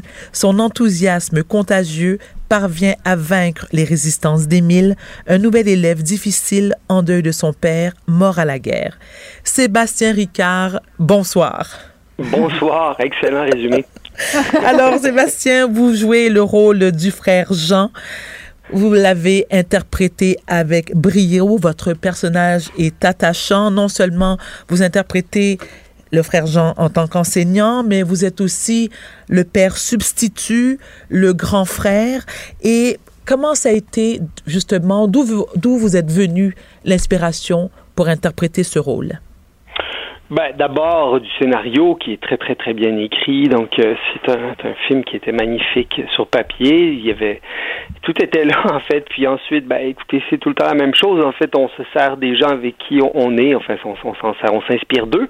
Et puis euh, j'étais magnifiquement entouré. Euh, euh, je pense que aussi le rôle était quelque était, était un personnage qui, qui moi m'interpellait beaucoup parce que euh, ben justement c'est quelqu'un de lumineux, euh, de, de, d'absolument passionné. C'est quelqu'un qui a la vocation puis qui la vocation, je parle de celle de d'enseignement, d'enseignant, il est certainement la vocation religieuse aussi, mais il arrive à donc faire ce que les enseignants peuvent faire, hein, c'est-à-dire stimuler, éveiller la curiosité chez des chez des jeunes gens qui lui sont confiés. Puis euh, ben, c'est exactement l'histoire du film. Euh, donc ça, c'était quelque chose qui moi m'interpellait beaucoup. Puis euh, encore une fois, c'était très très bien écrit. Donc j'avais seulement à plonger là-dedans. Puis c'est ce que j'ai fait. Puis avec l'aide de tout le monde qui m'entourait. Et ce que j'ai trouvé particulièrement touchant, justement, Sébastien, c'est qu'à cette époque-là, on, a l'impression que les, les, les, professeurs, surtout chez les frères, qui étaient extrêmement sévères et peu, euh, c'est-à-dire pas empathiques, mais peu sensibles euh, aux, aux, jeunes à qui ils enseignaient. Puis, puis sans tomber dans le cliché, mais euh, lorsqu'on lorsqu'on pense aux, aux, frères et aux pères enseignants, c'est en, en, grande majorité ont un petit côté pédophile. Hein? ben, donc moi j'avais j'avais très peur. C'est la première chose que je me disais. Je me disais oh non, je veux pas tomber là-dedans. Et heureusement, euh, on n'est pas tombé là-dedans. Et, et, malgré toute l'affection, on, on, sent l'affection que le frère Jean a pour ses élèves, mm -hmm. sans tomber justement dans ce cliché-là. Et c'est tant mieux d'ailleurs. Oui, ben oui, tout à fait. C'est, c'est sûr que les communautés enseignantes religieuses ont eu euh, mauvaise presse pour des, pour des bonnes raisons hein, les dernières années. Euh, je pense que c'est tout à fait normal qu'il y ait un examen de conscience qui soit fait de ce côté-là. Puis, euh, mais euh, la vérité est plus nuancée quand même. Hein. Oui. Il y a eu euh, donc ces communautés-là ont pris en charge l'éducation pendant de nombreuses années au Québec et c'est pas seulement des histoires d'horreur qu'il y a eu. Mm. Moi, depuis que le film a commencé euh, son parcours en salle d'abord en avril puis bon aujourd'hui mais j'ai j'ai assisté aux premières puis aux avant-premières puis il y avait des gens qui venaient me voir puis qui avaient eux, euh, été dans ces écoles là puis ils, ils reconnaissaient euh, cette ce portrait qui est pas celui qu'on nous présente là ces jours-ci c'est-à-dire il y avait des gens qui étaient absolument passionnés comme le frère Jean il y avait euh, des, des frères enseignants qui euh, qui ont été déterminants dans la vie de ces gens-là puis donc c'est c'est l'histoire de l'un d'entre eux encore une -hmm. fois et ben évidemment il y, a, il, y a, il y a les histoires d'horreur. On l'a un peu esquissé, mais comme vous l'avez bien dit, c'est pas ce qui prend le devant de la scène, puis c'est fort heureux. Oui. Euh, mais il y a, avec le personnage de François Papineau, un peu quelque chose là, qui semble. Oui, on, on sent, voilà. on sent que, on sent que ça existe, puis c'est ça. On a senti que euh, on vouliez, vous vouliez pas que ça devienne prédominant, puis c'est pas ça, ça, le but du film. Euh, mais Sébastien, je, je, fais un peu de pouce sur la question de, de Varda parce que vous avez fait référence à la mauvaise presse, bon, euh, des prêtres, des curés, tout ça, mm -hmm. et, et, et, vous l'avez joué à, de façon absolument magnifique. Là, puis je, je, ah veux oui, pas vraiment, être complaisante. Là, non, non, mais vous tenez le film vraiment. Bien sûr, il y a d'autres comédiens aussi qui sont d'autres acteurs qui sont très très très bons. Euh, mais vous êtes juste, euh, vous êtes rempli de vérité, euh, puis en même temps tout toujours dans la sobriété.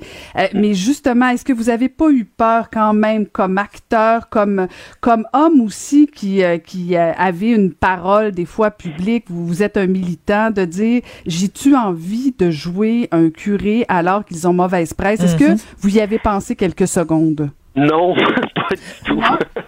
Je sais pas si c'est de l'inconscience ou euh, justement un, le un, rôle était trop beau. Le rôle était beau, puis vraiment euh, les comédiens c'est pas, euh, tu sais c'est comme si euh, on, on, on, se disait ça à l'école quand on était, on rencontrait les professeurs. C'est très tôt qu'on est, on est confronté à ces genres de questions morales là.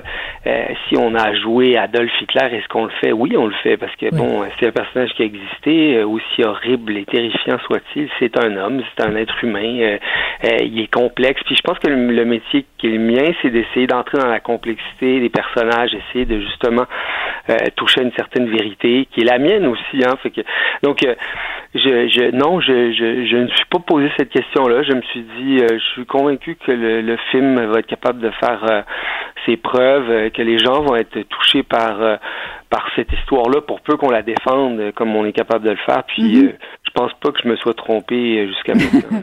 Ben, écoutez, euh, Sébastien, sans être trop groupie, euh, pour revenir à ce que Caroline disait euh, par rapport à votre performance remarquable dans le film, pour être capable de faire ombrage à Rémi Girard, faut le faire quand même. Mais là, là, je suis pas d'accord Ah, ben moi, je peux vous le dire. Pour, moi, j'ai fait comme Ah oui, Rémi Girard est dans le film vraiment? Ah bon, OK. C'est que c'est sûr que le frère Jean a un rôle plus important, plus plus plus plus, plus présent. Mais mais mais j'ai été tellement euh, joyeux de, de partager le plateau avec des, des comédiens, puis notamment Rémi Girard qui est un qui est qui est Un un monument, littéralement. Donc euh, puis j'ai beaucoup appris en travaillant avec lui. Puis sérieusement c'était un bonheur. Donc euh, puis il y a des très très belles scènes qu'on a pu faire ensemble. Qui on se le disait encore à la première à quel point on avait été heureux de les faire puis tout ça. Donc c'est ça, je sais pas. ça prend, ça prend pour qu'un pour qu'un personnage principal puisse vraiment euh, toucher euh, les gens puis arriver à être à l'endroit où il faut qu'il soit. Ça prend toutes sortes de personnages qui sont peut-être plus secondaires, mais qui le soutiennent. Puis je le dis pas pour euh, par fausse humilité, c'est vraiment mon sentiment. Puis euh, je pense que ça a pas, ça, c'est ce qui s'est passé dans ce film-là.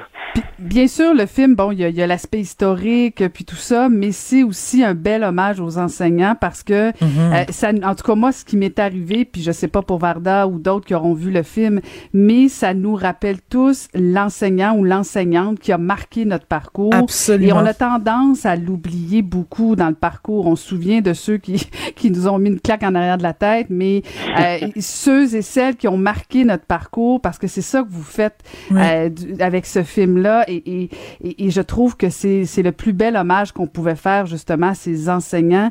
Puis on va se le dire parce que le film a été retiré avant la, ben, avec la pandémie à un moment donné. Et là, ça revient. Mhm. Et je pense que le timing, euh, si je peux utiliser l'expression, est excellent parce que on va avoir, on a besoin de ces images positives et, et, et le film fait du bien, fait du bien aux enfants qu'on a déjà été avec ce regard à un moment donné quand vous voyez avec le petit que bon, il, il voit la caméra, il voit qu'on voit sa passion se développer, mais Mm. l'enseignant, il reste alerte.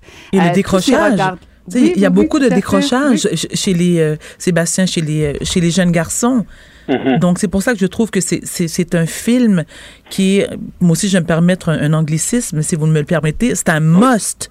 C'est un- oui oui, c'est un must. Ben, je pense que je pense que c'est vrai qu'on a besoin d'avoir euh, d'avoir des, des ben, premièrement que c'est c'est bien que le cinéma revienne à la, un peu à l'avant-plan oui. que euh, déjà et puis c'est vrai que ce film là je pense peut faire vraiment du bien euh, aux gens c'est un film qui euh, qui qui oui euh, est, est- est lumineux il n'est pas gnangnan pour autant Euh, c'est vraiment comme on le dit depuis tout à l'heure quelque chose qui existe euh, qui a existé dans les histoires de pédagogie à travers euh, euh, le Québec. Puis euh, puis c'est vrai que les enseignants euh, sont des gens qui et les enseignantes sont des gens qui trop peu souvent sont mis à l'avant-plan. Et pourtant ils ont un rôle tellement important dans la société. Puis c'est vrai qu'ils ont eu peut-être peut-être en tout cas peut-être pire que plusieurs d'entre nous des, des une dernière année et demie particulièrement difficile à devoir vraiment euh, dispenser des cours à distance et essayer de s'arranger euh, avec euh, avec les moyens du bord des fois tout ça. Mais ce que j'aime aussi du film puis qui me semble important aujourd'hui c'est que et puis c'est c'est ce que je voulais dire par pognagnan, c'est que à toutes les époques, il y a, euh, il y a des, des, des discours qui sont euh, univoques. C'est celui de l'Église à l'époque. Euh, vous l'avez dit au début en ouverture à quel point elle était réfractaire à, à s'ouvrir à une perception différente de l'histoire parce que ça lui faisait ombrage et tout ça. À toutes les époques, au fond, il y a des discours qui sont dominants puis qui sont étouffants. Puis je pense qu'on n'y échappe pas aujourd'hui. Puis dans le fond, c'est ça aussi qui est important avec ce film-là, c'est que on est en présence de quelqu'un qui refuse de, de baisser les bras devant des, des, discours qui sont totalitaires, ben pas totalitaires, mais totalisants, disons. Et puis, euh, et puis, je trouve que ça aussi c'est important aujourd'hui d'avoir, euh, d'avoir ce, film, ces images-là, puis ce personnage-là, puis euh, ce qu'il fait avec les avec les enfants, c'est aussi ça, c'est de leur démontrer que ben il faut croire. Si on a des idées, puis puis on a des, choses dans lesquelles on croit, il faut être prêt à les défendre, puis puis puis des fois aller très très loin là-dedans. Puis ça aussi, je pense que ça fait partie des choses qui marquent le jeune Émile qui qui décide finalement de de s'accrocher, comme on le dit dans le film. Mm, tout à fait, tout à fait. Euh, et Sébastien, bon, bien sûr, là, vous défendez, comme vous le dites, le film, vous en faites la promotion, mais Oui. est-ce que vous travaillez déjà sur un prochain film? Sur quoi vous travaillez présentement?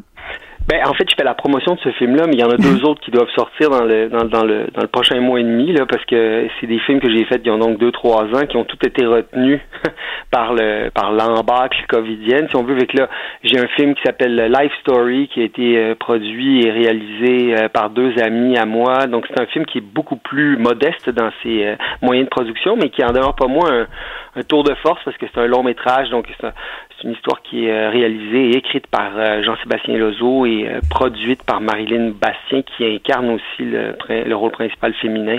C'est l'histoire d'un couple qui, bon, a une, une histoire d'amour un peu toxique à l'ère des réseaux sociaux, Mm. qui aiment mettre en scène sur les réseaux sociaux leur vie amoureuse et ce qui provoque des choses un peu.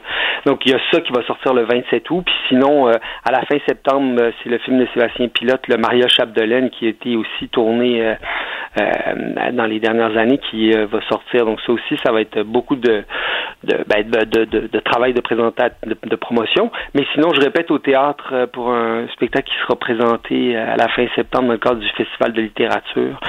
Et euh, je joue un peu à la télévision dans la série Une autre histoire qui en est à sa quatrième saison. Donc j'ai un automne bien chargé là, quand même. J'ai pas à me plaindre. Ah ben c'est tant mieux. Oui, oui, oui, oui, tout à fait. Merci infiniment pour cet entretien, Sébastien Ricard. Et on rappelle que le film Le Club Vinland est à l'affiche dès aujourd'hui.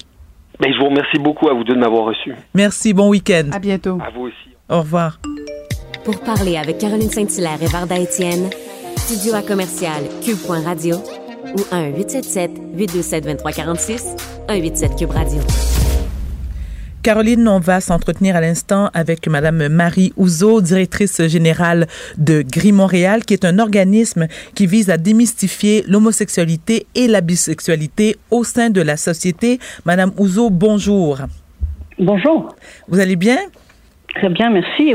Très bien, merci. Écoutez, Madame Ouzo, euh, on se pose souvent des questions. Moi, la première, et je me rappelle lorsque j'ai participé à l'émission Big Brother en compagnie de Rita Baga, je me, je me sentais souvent mal à l'aise parce que lorsqu'on pense à, euh, à la communauté LGBTQ, on a souvent, ben moi particulièrement, lorsqu'on pense, on pense à l'épellation, je me dis, est-ce que c'est LGBTQ, LGBTQ+, SS? Quelle est la bonne épellation? Alors ça c'est c'est la question euh, à, à 1000 dollars. Oui. Euh, écoutez, il y, a, il y a toutes sortes de points de vue là-dessus. Moi, je pense que c'est important d'y aller avec quelque chose qui, qui reste euh, dissible, si on peut dire. Euh, et puis, je pense que LGBTQ+, avec le plus, englobe quand même euh, une partie importante des, des réalités de nos communautés. Après, je crois qu'il est important aussi que l'acronyme au complet soit utilisé de temps en temps pour qu'on puisse mettre en lumière, en fait, chacune des réalités qui sont euh, derrière euh, ces lettres-là et donc euh, chacune des personnes, des êtres humains aussi qui sont derrière ces lettres-là. Bon. Je veux pas paraître vieux jeu, parce que moi, j'ai une grande ouverture. Je dis toujours que les gens vivent leur vie comme ils veulent.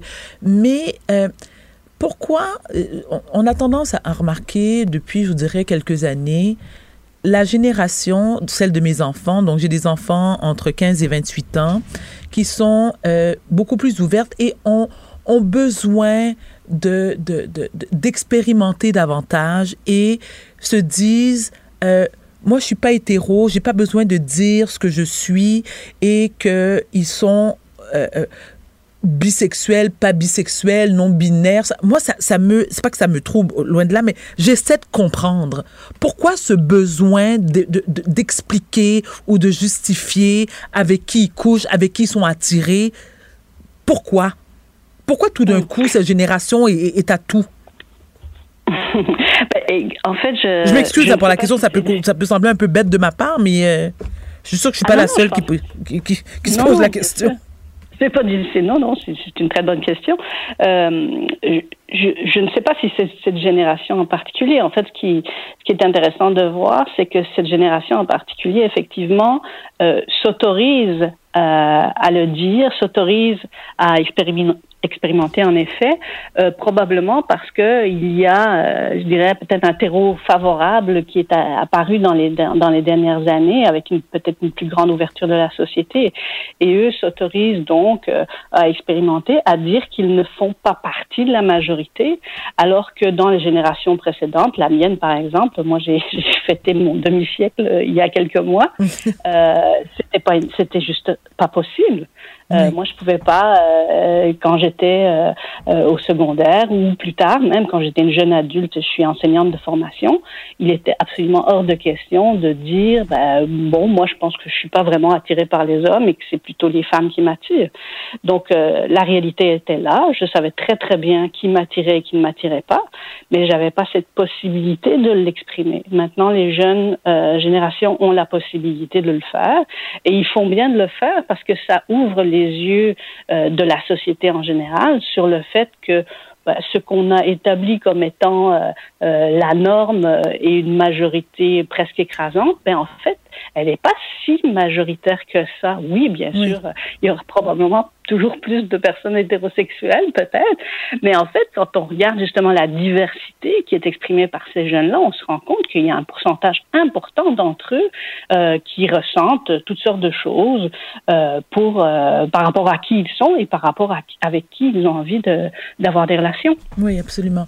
Un, un autre truc qui, qui, qu'on voit de plus en plus, ce sont euh, des personnes transsexuelles et, euh, et c'est tant mieux d'ailleurs qui se dévoilent et qui s'assument et de plus en plus jeunes d'ailleurs. Croyez-vous que l'opération euh, devrait avoir lieu avant la majorité?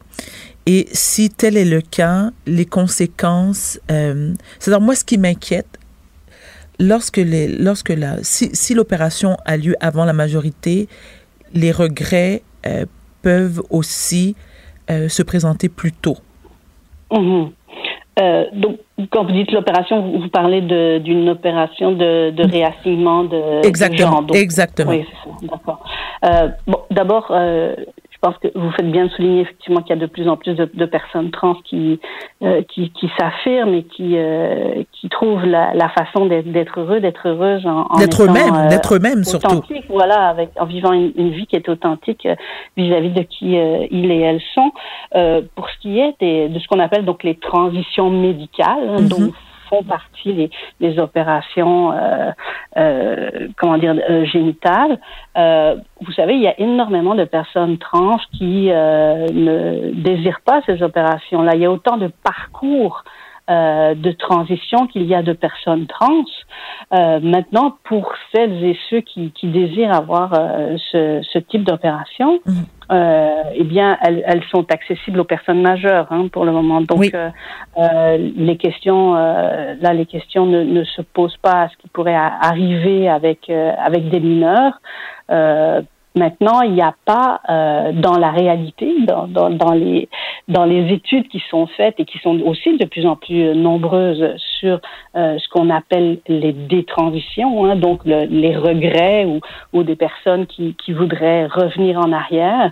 Euh, ce sont des situations qui sont euh, extrêmement rares. En fait, c'est ce que la recherche nous dit euh, en ce moment.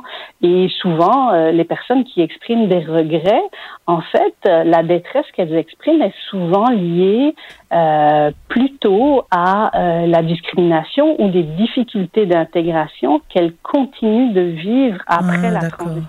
Je comprends. Donc, euh, il y a aussi beaucoup de suicides. Moi, ce que j'ai entendu, Madame Moussou, c'est qu'il y, a- il y a malheureusement aussi beaucoup de cas de suicide chez, chez les personnes trans. Effectivement. D'ailleurs, chez les personnes, je vous dirais, des communautés LGBTQ+, de façon générale, et c'est c'est vrai, vous avez raison, euh, encore de façon plus pointue euh, dans les communautés trans, mais ça, c'est le reflet, en fait, euh, malheureusement, des, des difficultés et des discriminations qui sont euh, vécues par ces personnes. Euh, moi, je, je, je travaille dans, avec ces communautés-là depuis près de 20 ans, et j'ai malheureusement connu autour de moi beaucoup trop d'idéations, de, de tentatives et même euh, de passage à l'acte. Euh, mais je peux vous assurer que personne dans ces jeunes et ces adultes-là n'a commis euh, irréparable à cause de son orientation sexuelle ou de son identité de genre.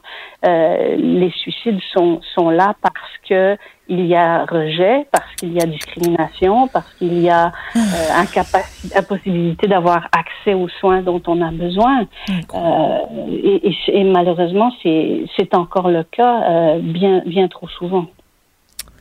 Ça, je, je- ça, ça me, ça me désole, Madame Ouzo. Je trouve ça, c'est quand même incroyable quand, quand, en 2021, qu'on ne peut pas, euh, que les gens vivent encore avec de tels préjugés et qu'on n'est pas dans le vivre et laisser vivre. Parce que, parce, parce que, je, je- vous savez, on, on- qui suis-je, ah, mais qui sommes-nous pour juger la vie des gens? Euh, Je crois que vous résumez tout. En fait. Ben voilà, Euh, je, je sais pas quoi, je sais pas ce que je pourrais ajouter d'autre parce que euh, vous savez ce qui compte c'est que les gens euh, soient heureux et que euh, peu importe dans quel corps et dans en tout cas, mais mais mais un autre truc aussi qui m'intrigue c'est l'utilisation des pronoms il elle et ça je le remarque beaucoup sur les réseaux sociaux. Euh, et, et pourquoi c'est important pour certains membres de la communauté LGBTQ Ben, en fait, je crois que c'est important pour tout le monde de, de se faire adresser de la bonne façon. Euh, moi, je, je, je m'identifie comme une femme. euh, On, on me parle au féminin et, Oui. et, euh, et je me sens confortable dans ça. Et euh, justement, ça m'est- ça m'est arrivé euh, euh, il n'y a pas tellement longtemps où euh, je me suis présentée à l'entrée d'un restaurant et euh, la personne m'a dit m'a dit eh ben, bonjour monsieur et sincèrement c'était la première fois de ma vie que ça, m'arrivait. Je, je, j'ai pas, euh, j'ai pas l'impression que mon expression de genre puisse euh, euh, être lue comme masculine. mais Enfin, Mais c'était ça ma question parce que vous n'êtes pas une personne trans, Madame Ouzo. Non, non, non, pas- non, non, non, je, je ne le suis pas. Et, et donc, euh, j'ai remarqué que ça mas euh, comment dire, ça m'a euh, intriguée. Oui. Oui, et même euh, peut-être un peu choquée. J'ai, j'ai presque eu envie de lui dire, mais enfin, as-tu besoin d'une paire de lunettes? Mais je, je me suis retenue et, et bon, je, bon, c'était pas plus grave que ça, mais je me suis dit, bon, ben voilà, c'est pas agréable en fait de se faire euh, interpeller d'une façon qui ne correspond pas à notre identité. Et, et pour les personnes trans et les personnes non binaires, ben en fait, c'est, c'est la même chose, sauf que ces personnes-là, ben, vivent cette situation-là presque euh, au quotidien, je vous Oui. dirais plusieurs fois par, par jour même. Euh, D'autant que bon ben on partage euh, une magnifique langue française, mais euh, qui est une langue qui est extrêmement genrée. Hein. Tout est genré dans notre langue. Effectivement. C'est masculin, c'est féminin. Euh, la table est une fille et le plafond est un garçon. Voilà. Euh, donc, euh, c'est sûr qu'il n'y a pas beaucoup de, de possibilités neutres dans notre langue, alors que c'est beaucoup plus facile en anglais. Donc, euh, on comprend aussi que, que les personnes qui ne se retrouvent pas dans cette euh, binarité homme-femme euh, et donc dans cette langue genrée masculin-féminin, ben, il y a des néologismes, des nouveaux mots qui arrivent euh, et qui leur permettent, en fond, de de- d'utiliser des pronoms qui correspondent à leur identité. Puis, je- comme vous le disiez au, au début avec votre question, effectivement, c'est important pour les personnes de la communauté, mais je crois que c'est simplement important pour, pour toutes les personnes qui ont envie qu'on qu'on s'adresse à elles d'une façon qui leur corresponde. Donc, un peu tout le monde, je dirais. Merci beaucoup, Madame Ouzo. C'était très intéressant. Alors, c'était donc Madame Marie Ouzo, directrice générale du Gris Montréal, qui est un organisme qui vise à démystifier l'homosexualité et la bisexualité au sein de la société.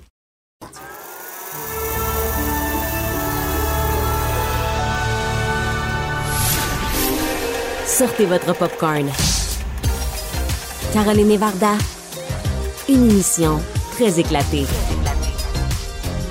Cube Radio. Cube Radio. Et Varda, on va retrouver tout de suite Jordan Dupuis. Bonjour Jordan. Salut les filles. Hey, Jordan. It's Friday. Jordan. It's Friday. And it's beautiful outside. C'est le temps d'un bon, d'un bon petit cocktail. Il fait 115 degrés. Il fait 115. J'adore ça. C'est à ce moment-là que je me dis, mon Dieu, je suis content d'avoir perdu du poids parce que j'aurais eu chaud en tabarouette sur mon typique à 340 livres. Voilà. Alors aujourd'hui, j'embrasse cette chaleur avec plaisir. Est-ce que vous avez des beaux plans pour ce week-end? Oui, nous allons faire euh, les baleines échouées. Baleine échouée, toi, Mhm. tu montes dans le Nord, c'est ça? Toi, Caroline? Je vais faire la même baleine. Mon Dieu, on est dans, un- dans la thématique cétacé pour, Nous sommes des matons de banlieue, nous sommes des matons de... Pourquoi? Oh, le beau jeu de mots, en effet. Euh, pourquoi ça vous... Ben, merci, Jean-François. Exactement. Remets les dons, voir. C'est extraordinaire. Ben Voilà. voilà. parce que vous êtes deux. Euh, moi, je vous dirais plutôt de travailler sur votre branding si vous voulez arriver à la cheville de celle-ci. Work, work, work, work, just get ready to work, work, work, work, work, work. You see me, I be work, work, work, work, work, work. You see me do me na na na na na na. So me para work, work, work, work, work, work.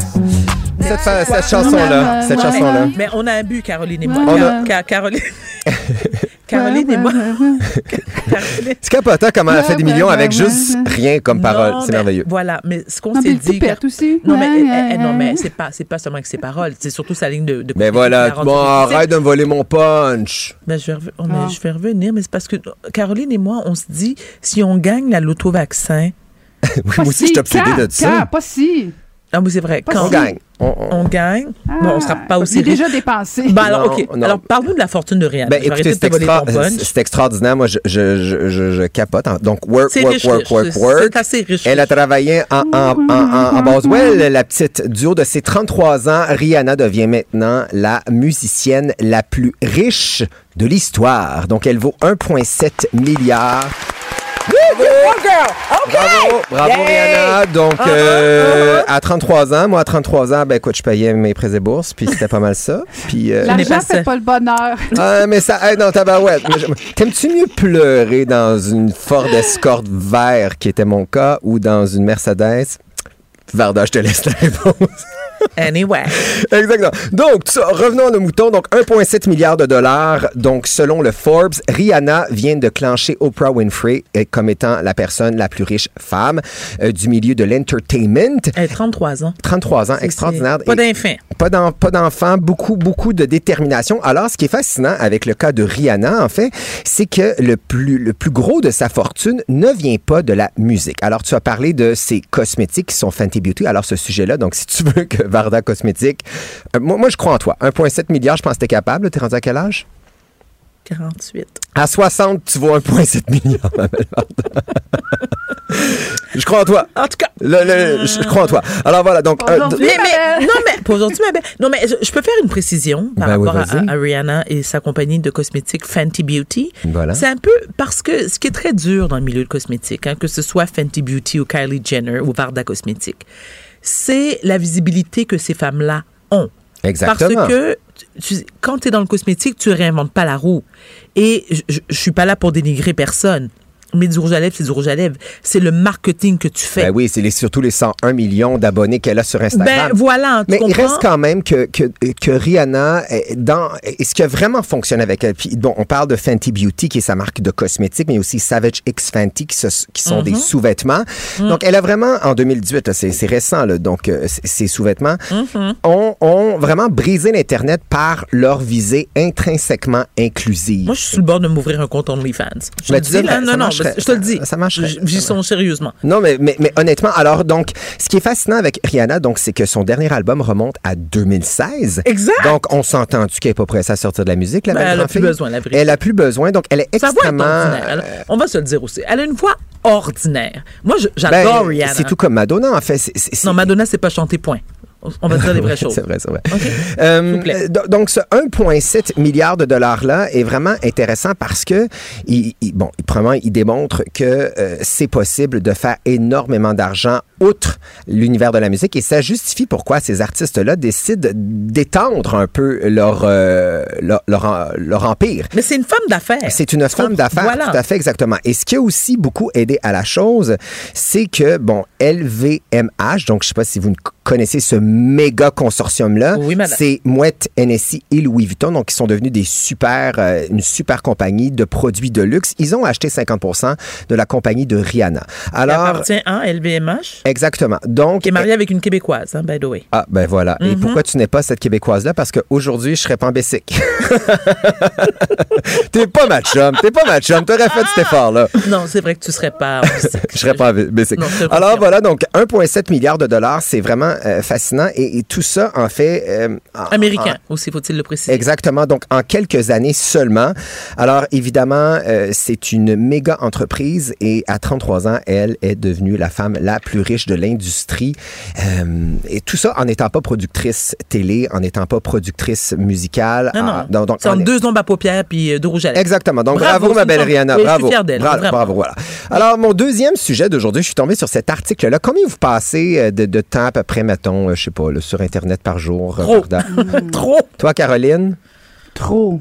Trop? Non, Caroline, ne mens pas. Toi, tu passes trop de temps à donner des grains à tes poules. C'est, c'est, À faire braiser un gigot. Ben oui, elle aime ça Ah, d'avoir de la non, ben oui, mais faut faut que j'aille chercher la recherche. Faut que j'aille chercher la recherche La sur. Internet. T'as sur le ricardo.ca. Voilà.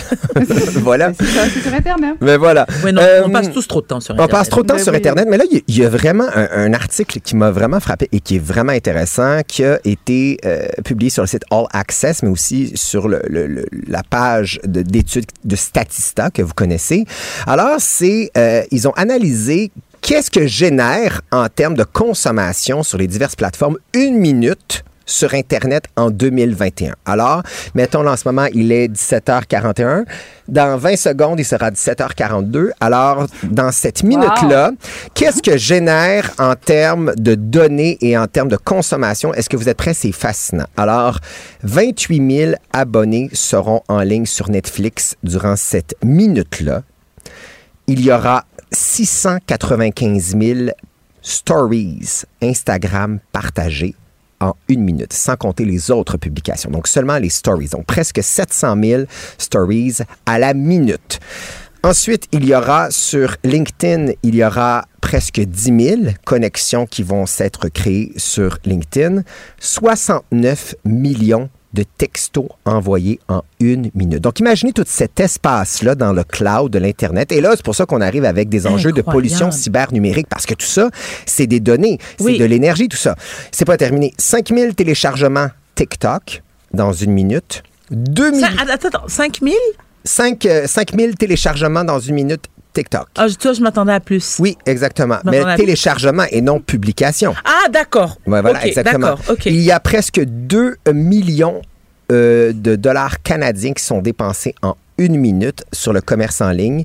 Et ce que, ce que oui, vas-y, Varda. Non, mais moi, la, la vraie question, c'est combien de tomates sont récoltées? À la minute? Pas assez, cela. C'est pas chez nous, ça se passe. Et ce qui est intéressant, euh, 197,6 millions de mails qui sont envoyés, 2 millions de swipes sur Tinder, et pourtant je suis toujours célibataire, et 500 heures de contenu YouTube qui est mis en ligne à chaque minute. Donc imaginez Ben, dans une bon- journée. Je suis pas dans le bon domaine.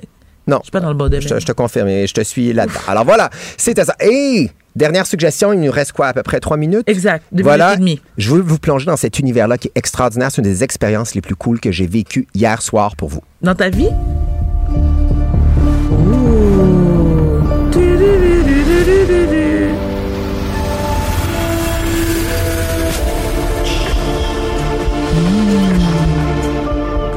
Alors ça, c'est l'ambiance musicale que nous propose l'exposition L'Infini. Donc, cette exposition qui est dédiée à l'espace et à la Station spatiale internationale, ça se déroule jusqu'au 7 novembre. Ça vient tout juste de commencer à la Galerie Arsenal. C'est la plus grosse exposition immersive consacrée à l'espace de l'histoire. C'est honnêtement, les filles, je vous le dis, là, ceux qui nous écoutent, qui sont en couple, en famille, peu importe, c'est une des affaires les plus cool que j'ai fait de toute ma vie. C'est, ça amène le terme immersif à un niveau jamais égalé. Je vous explique quelle est l'idée derrière cette exposition-là. En fait, c'est de nous faire revivre l'intérieur et le quotidien des astronautes qui sont à l'intérieur de la Station spatiale internationale. Alors, vous êtes littéralement projeté dans l'espace. Vous arrivez, comment ça fonctionne? Vous arrivez euh, à la galerie Arsenal qui est dans Griffintown. C'est un lieu qui est magnifique tout d'abord. Et vous arrivez et là, vous avez un casque de réalité virtuelle, mais pas un simple casque que vous voyez pour faire des jeux vidéo. Un gros casque avec des haut-parleurs intégrés. Et on vous euh, donne une légère formation parce que vous ne voyez absolument rien. Et toutes les personnes qui font partie du public, elles apparaissent dans votre casque sous forme d'avatar lumineux. Alors, par exemple, moi puis toi, Varda, on y va ensemble. Toi, tu es un point jaune et je m'approche de toi. Et lorsque vous déambulez dans ce 1200 pieds carrés-là, c'est une expérience qui est en 360. Il y a des bulles qui apparaissent et vous vous approchez des bulles. Lorsque vous les touchez avec vos mains de façon virtuelle, évidemment, des extraits de documentaires tournés dans la Station spatiale internationale apparaissent et vous avez accès au quotidien de ces gens-là. Par exemple, à l'Halloween, comment ils célèbrent ça, un repas en, famille d'astronautes, euh, David Saint-Jacques, l'astronaute, et là s'exprime, euh, ce qu'ils font dans leur passe-temps et toute cette... euh, imagerie 3D-là, cette reconstitution de l'espace et, de, et, et de, du cosmos, en fait, ça dure une heure et c'est honnêtement une des choses les plus extraordinaires que vous allez avoir faites de toute votre vie. C'est 40 dollars et c'est honnêtement un des 40 dollars les mieux investis que vous allez voir. C'est en collaboration avec Paul Studios et Studio Phi et Times Studios. Donc, c'est énormément d'argent qui est investi là-dedans. C'est une expérience qui m'a vraiment bouleversé parce que c'est d'abord et avant tout une expérience sur l'humanité dans le cosmos. Je vous le dis, là, ça s'appelle l'infini. Allez faire un tour. Euh, Varda, tu vas capoter. Merci infiniment, cher Jordan. Je l'ai bien vendu, hein? Oui. Mais c'est Oui. vraiment extraordinaire, Bon honnêtement. C'est vraiment, vraiment très, très beau. On te souhaite un très bon week-end. On se retrouve la semaine prochaine. Pour notre dernière, au revoir. Pour parler avec Caroline Saint-Hilaire et Varda Étienne, studio à commercial cube.radio ou 1-877-827-2346, 187 Cube Radio. Une chanson des céleri, c'est bon des céleri. Pour le sait que ça se goût, comme on le répète tout des, des céleri, et on a bien raison. Faut les imaginer même pour que ça chaîne bon. Qu'est-ce que Et des céleris juste non, non, pour mais toi. attends, sérieusement, qu'est-ce que je t'ai fait aujourd'hui pour mériter un traitement pareil? Mais c'est non, vendredi. Dani, t'as pas c'est le convaincu? week-end. Non, mais. Ceviche au céleri? Écoute, j'en fais. Non, j'ai une sainte horreur de De l'érythème fessier. Oh my God. Ah, du bon céleri. Hey, non, mais je savais pas que tu avais une haine comme ça du céleri. J'ai jamais vu ça de ma vie. Non, non, mais C'est vraiment pas normal. Non, non, clair. je te jure. Puis, euh, honnêtement, quelque chose. j'en vois à l'épicerie, puis, tu sais, je, Ben je me oui. revire de bord en courant. T'en as déjà parlé à ton psy de ça? Oui. J'ai fait plusieurs, Ah! plusieurs sessions là-dessus. J'ai même fait des sessions d'hypnose. T'as peut-être rêvé à ça puis t'as peur qu'il t'attaque. Voilà, voilà. ah, les rêves voilà. prémonitoires du céleri. Hey, c'est le summum, ça. hein? Mm-hmm, Hey, merci à toute l'équipe. Merci à Fred Oui, à la recherche. surtout. Merci à Jean-François Roy. Merci de, de nous accompagner encore une autre belle semaine à tes côtés, Varda. Bonne fin de semaine à toi. À tout- et oui, à toi aussi, et surtout à Oui. nos auditeurs qu'on aime beaucoup. Oui, on se les retrouve remercie. lundi, Avec grand 15 heures. plaisir. Bon week-end. Cube Radio.